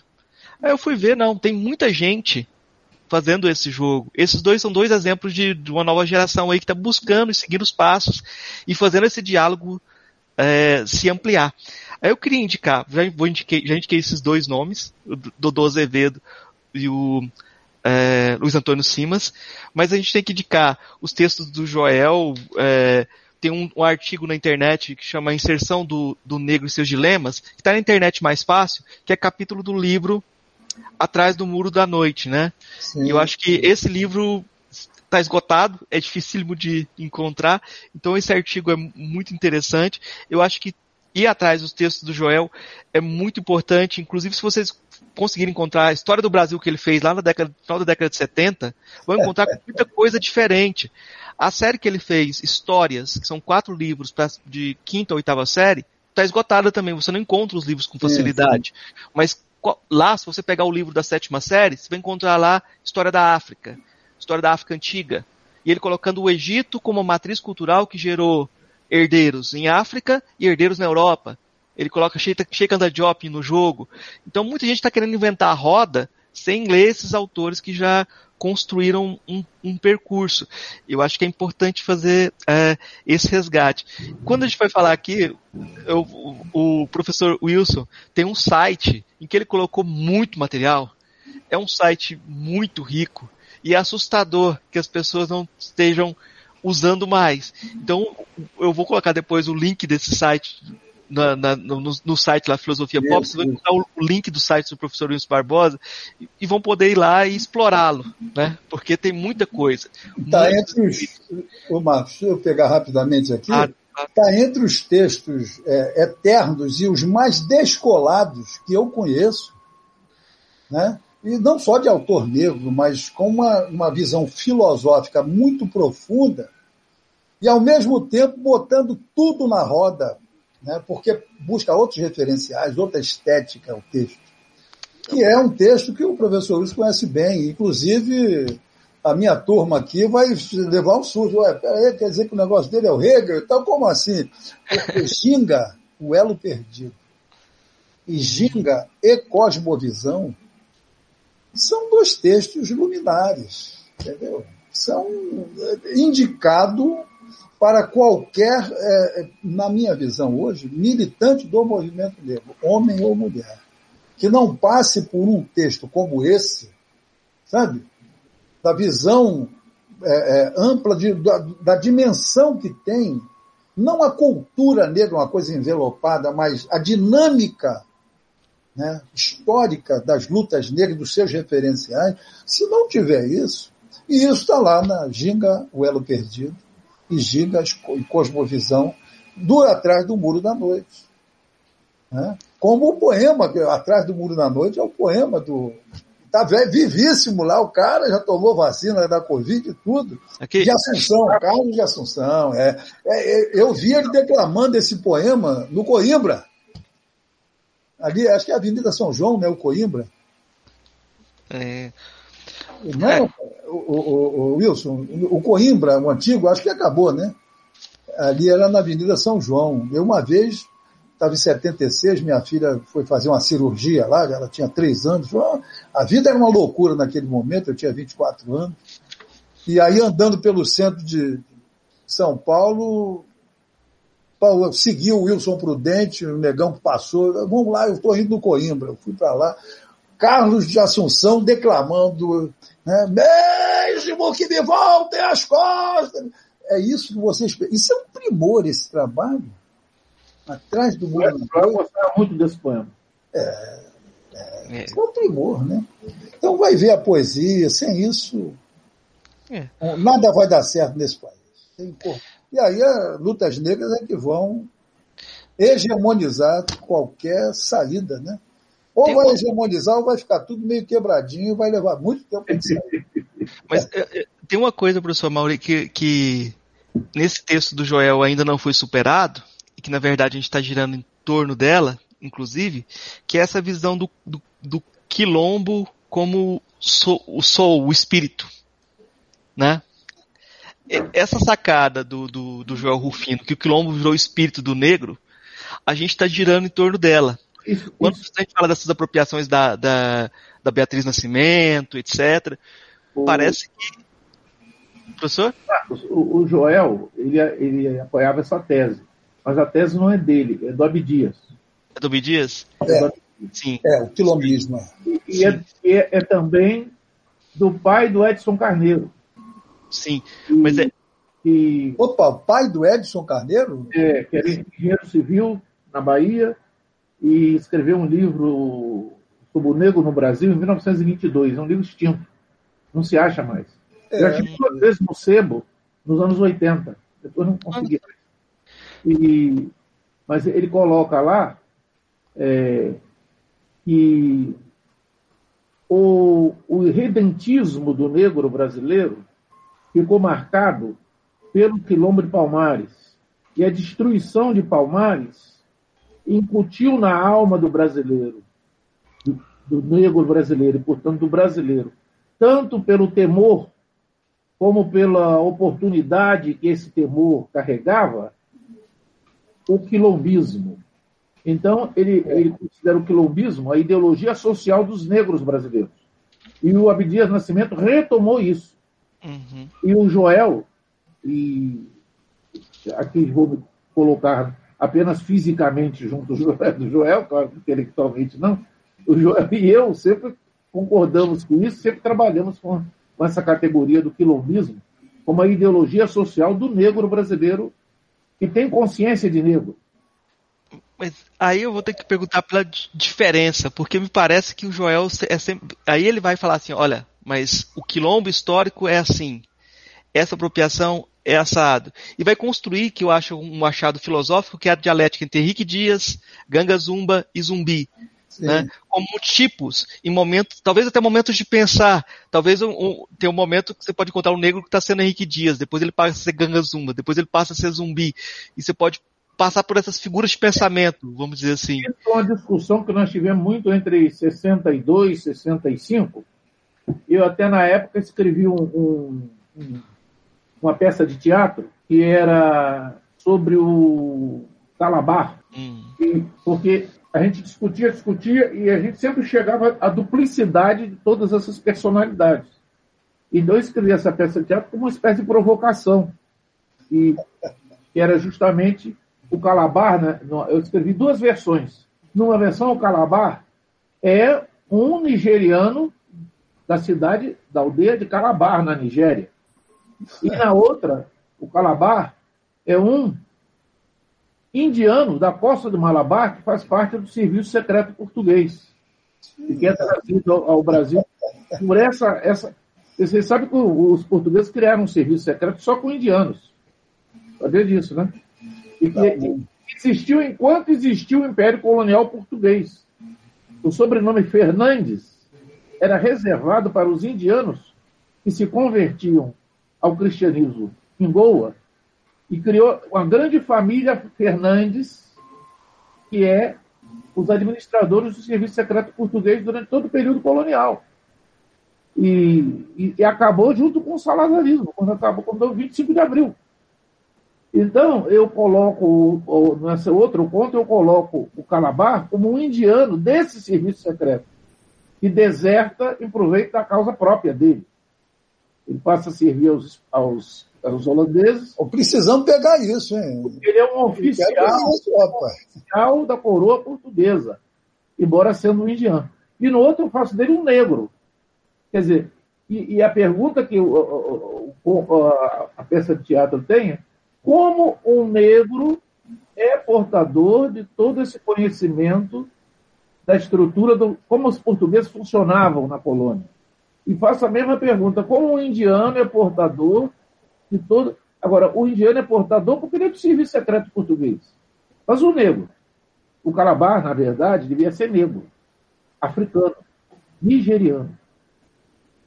Então, essas duas, essas duas peças que é a Nigeriano, de provocação. É difícil, é difícil. É. Hã? Nigeriano acho que não dá, não. Nessa época os Yorubá eram poderosos. Yorubá não, não, é, não é, não é, lá do norte. É dessa nação, Sim. dessa nação daquela região. Daquela região. Nigeriano pra gente. É, região, é, é, é, tá certo. A cidade de Calabar. É. Então, eu fiz essa peça como provocação. Mas isso foi um diálogo que eu tive com o Joel durante muitos anos. Porque uma das questões que a gente achava no princípio, estou dizendo isso a gente antes de 66, era a dualidade de todas as narrações sobre essas personalidades do quilombismo. Né? Por exemplo, o zumbi, ele foi educado por um padre. E aí, não será por isso que ele tem uma, uma descrição nos documentos portugueses do Conselho Ultramarino mais vantajosa que os outros? Né? O que é a traição na África? Não existe essa traição cristã na África. Quer dizer, um chefe africano, ele se junta a um para fazer a guerra ao outro e depois se junta ao outro para fazer a guerra ao um. Isso entre os árabes também era normal. Então, por que, que o, o, o Calabar seria um traidor? É uma acusação falsa que fazem para ele. Ele tem que se aliar com quem dá mais vantagem para ele. Se ele era major do exército holandês, e no outro ele era só um guia. Por que não ser major no exército holandês? Então são questões que. Mas eu estou lembrando isso só porque, eh, como a gente viveu esse tipo de conversa, eu estou lembrando para não ficar muito fácil essa definição de quem são as pessoas. Você pode. Uma brincadeira que eu, eu tinha com o Joel era mudar, mudar o personagem histórico. Não mudando a pessoa histórica, mas mudando as qualidades atribuídas à pessoa histórica. Por exemplo, a gente fazia brincadeiras assim, estamos conversando. Me descreva a proclamação da República com a personalidade de fulano e Beltrano. Por exemplo, Deodoro com a personalidade de Floriano e Floriano com a personalidade de Deodoro. Aí nós fazíamos um teatrinho verbal na hora, em que o Deodoro virava o Floriano e o Floriano virava o Deodoro. Então, né, a gente brincava assim. E, e esse tipo de questão é importante porque isso nasceu para a gente justamente na indecifrabilidade, impossibilidade de decifrar o quilombo de Palmares. Né? Algumas cidades do quilombo, que é um, uma insurreição africana, não resta a menor dúvida. Agora, o que é uma insurreição africana numa terra que não é africana? Que o poder político está na mão do português. É. E, e, Angola também, na mesma época, vivia o mesmo problema. Que era um território africano, mas o poder político já estava na mão dos portugueses. E os portugueses jogavam uns contra outros. Porque o português, como numericamente é pequeno, ele, ele raramente faz a guerra do arraso ele faz a guerra tática, ele se mistura com os, os coisas e combate um. Depois se mistura com outro e combate. Essa guerra é muito africana, dos pretos africanos. Os pretos africanos também fazem a guerra assim.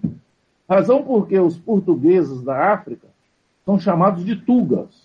É mais uma, é mais uma nação, tugas, uma nação é. africana. Os tugas. É, são os tugas. A, a, é, minha, muita coisa, é muita minha coisa. leitura do, do, do Joel, dessa, dessa, provocação dele, eu tinha entendido assim, entendido não, eu tinha construído a parte dele a seguinte provocação também. O Gangazuba parece ser mais africano, e por isso a tentativa dele dialogar e construir um mais africano, entre aspas, desse tipo de descrição que a gente faz de características africanas. E o, o zumbi, por ter a formação ocidental, sabia que não tinha possibilidade de diálogo. assim, Mas, gente... tinha. É, tinha, tinha, todos, tinha. Todos, todos, negociaram com Pernambuco, todos. Eles só recorreram aos, aos bandeirantes na última, na última da hora, como se diz. Aos 40 minutos do segundo tempo. Eles tentaram levar no bico o tempo todo. Esse, é, esse, esse é, o, é o diálogo. A Mauri? É, eu, eu, eu, nesse momento é o que eu digo para vocês. Eu estou viu uma agonia danada, né? Eu não consigo. É, é, tudo tá é, maravilhoso. Aí eu tenho um neto. Conversa pouco sobre essas questões, aí quando a gente quer conversar, a gente quer conversar tudo. Não, tá. eu, eu vou, vamos, vamos para a despedida então, porque senão a gente vai. Nosso, o nosso quilombo vai, vai, vai se estender aqui. É, já estendeu até. Como dizem os portugueses e os castelhanos, é um quilombo isso. É, é, um é eles, eles, falam quando é bagunça, né? Eles falam quilombo, né? Quando tem uma é bagunça. É, então, eu vou, vou, passar a palavra para vocês se despedirem. Então, primeiro o Amauri, depois o professor Wilson, para as últimas palavras. É, é um pouco isso aí, viu, Wilson? Recupera isso aí, é, é, por aí, né? A gente gosta tanto de conversar, né? E conversar é, é conversar mesmo, né? Ouvir, né? Ouvir. Então, o ouvir tem sido tão difícil. Né? Tem sido tão difícil, porque nós somos chamados a sempre. O, o lugar do conforto é o lugar do saber, o lugar do conhecimento. Então, é muito naturalizado, né? é uma coisa assim que você já tem que ouvir preparando a sua argumentação. Porque é um lugar legal para você não ficar mal. Né? E eu venho me insurgindo totalmente contra isso.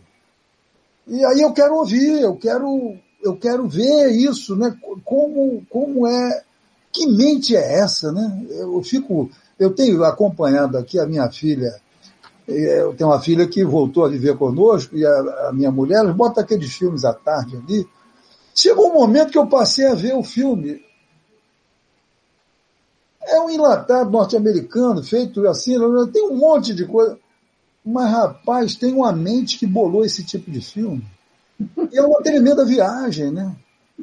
Sabe, os meus netos fizeram, agora estamos vendo, acabamos de ver hoje uma série é, que era uma série de, de, de, de cartoon no tempo dos meus filhos, lá dos anos 80, início dos 90, Winx, a, a, a saga do, de Winx, e que virou uma série. E aí eu vou ver isso, pô, é um enlatado, uma série de lugares comuns, mas eu consegui perceber o seguinte, que viagem, né? Dos caras fazerem um filme, uma série, com personagens daquela fábula, daquela saga, que era tudo desenho, e, e, reconstruir aquele mundo e projetar aquilo como cinema. Ou seja, eu fico tentando dialogar, né, como eu tentei ver, por exemplo, a ruptura que são os racionais, né, com aquele. os racionais com, sobrevivendo no inferno. Aquilo ali eu fiquei doido, rapaz. Eu não sabia onde, o que fazer da minha vida. Os racionais botaram um monte de gente no Império Serrano sem não ter. Não tinha, porque o pessoal da. Hoje é milícia, naquele tempo não tinha, isso foi início de 2000, ainda não era milícia. Eles impediram a rapaziada de pichar, né? Que a única forma de racionais no Império Serrano era pichação de parede, não tinha cartaz, não tinha nada. Era só os muros que todo mundo já sabia. Ali Madureira, Oswaldo Cruz, né, Vaz Lobo. E aí não teve nem isso. E, no entanto, a quadra do Império estava completamente lotada. Como é que esse povo soube que os, os racionais iam lá? E aí eles chegam lá com sobrevivendo no inferno. É uma loucura esse disco. Cada, é, é, um, é um versículo da Bíblia que ele pega aquilo e inventa tudo de novo. Então, esse esforço meu de diálogo, sabe? Eu tenho tentado realmente praticar o esforço de aprender. E eu, eu tenho gostado cada vez mais disso. E aí, quando vejo Wilson do Nascimento Barbosa, você não sabe, Marcos, ele teve uma conversa com o meu grupo de estudo aqui, lembra? Foi em agosto ou setembro. Cara, a rapaziada, Teve uma parte do grupo, eu deixava a página aberta, fui dormir, não aguentei mais. Uma hora da manhã, eles discutindo. Mas como é que ele pôde viver isso? Como é que ele. Porque eles vão do Google, né? E ficam sabendo que ele estava em Montevidéu, um avião foi lá, sequestrou ele. Como assim essas vidas? Como é que ele depois consegue ser esse homem sereno, falando mal, escrevendo o jingle? Eu depois é. Isso é que é saber. Isso é, isso é que é vida, rapaz. Isso é potência, intelecto. Isso é o cérebro, é isso, é para isso. Não é para ficar repetindo ideias e coisas. Então, viu, Wilson? Essa coisa do, do, do aprender tá tão difícil. Nunca tivemos tanta necessidade de aprender para. Aí a nossa geração, as nossas gerações, tem que reaprender. E não vai ser dos clássicos, não vai mais. Os clássicos deram o que tinham que dar. Na minha percepção. Tem uma turma nova que está vindo aí que é danada. Vocês já ouviram Jonga? Jonga, um rapper. O cara é o cão. Nossa senhora, o moleque é danado, rapaz. Ele é danado. Tem o rapper, o Fausto, o cara de Brasília. Você conhece o Fausto, o rapper daí de Brasília? O Fausto, cara, rapaz, eu tenho, tenho um. É, é, o Beco Afro, é um folheto dele, o Beco Afro. É toda uma narrativa do que é o Beco Afro que ele vai construindo os dramas, as dores, a saúde, as covardias, a, a violência policial, a violência interna, a violência contra as, as mulheres, a violência contra a criança, tudo no beco afro, é com uma linguagem, um ritmo, uma densidade analítica e, e poética. É incrível esse pessoal. Tem um menino aqui do Rio, Nilson Santos. Nossa, o cara é danado é, é uma turma da pesada, tem uma. Tem um. Poxa, a gente tem. Já tem a turma antiga, né? O CUT, o Cunha, tem uma turma da antiga aí, né? Que é, é boa pra caramba, a Lia Vieira. A turma está tudo acima de 60. Tem uma turma jovem vindo com a poesia, uma poesia desafiadora, que precisa ser cantada, precisa da performance, né? Nelson Maca. O Maca, olha só. o Nelson Maca, essa Bahia é terrível. Enfim, né? Poxa, eu gostei tanto de estar aqui com vocês e tenho gostado cada vez mais de conversar. Aquele estilo do homicida. É, eu, me despedindo, quero agradecer a oportunidade de estar aqui, bater esse papinho. E, e quero chamar a atenção para uma coisa que é uma característica dos nossos dias, que é a, a, a retomada do processo de mitificação e o abandono da interpretação da história. Eu, eu, eu, eu, eu acho legal a mitificação, mas eu vejo com um certo temor afastar-se demais da história, porque se nós vemos todas essas narrativas midiáticas, elas se caracterizam por abandonar a história e hoje em dia as crianças são ah, formadas numa história que não é a história dos fatos reais, como minha geração foi formada, mas é uma história inventada por escritores. E em vez de eles terem um passado de história, eles passam a ter um passado mítico. E um passado mítico, não um passado mítico que foi filtrado pela experiência da cultura popular, mas um passado mítico inventado nas pranchetas dos computadores dos contratados dos monopólios.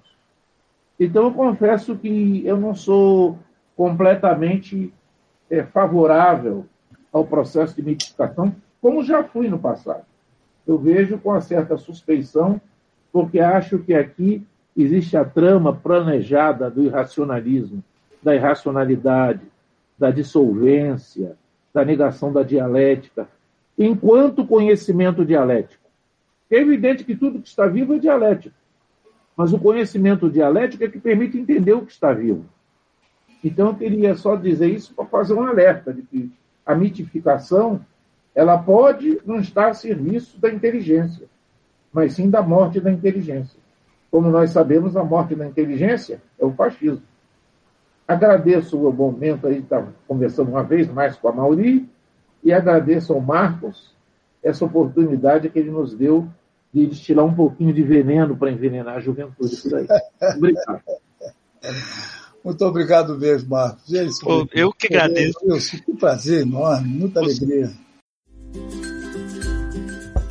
Ei, gostou do nosso episódio? Apoia a gente lá no Catarse, é só 5 reais por mês, o preço de um cafezinho. Ajuda a gente a continuar divulgando a filosofia no Brasil. catarse.me barra filosofia underline pop.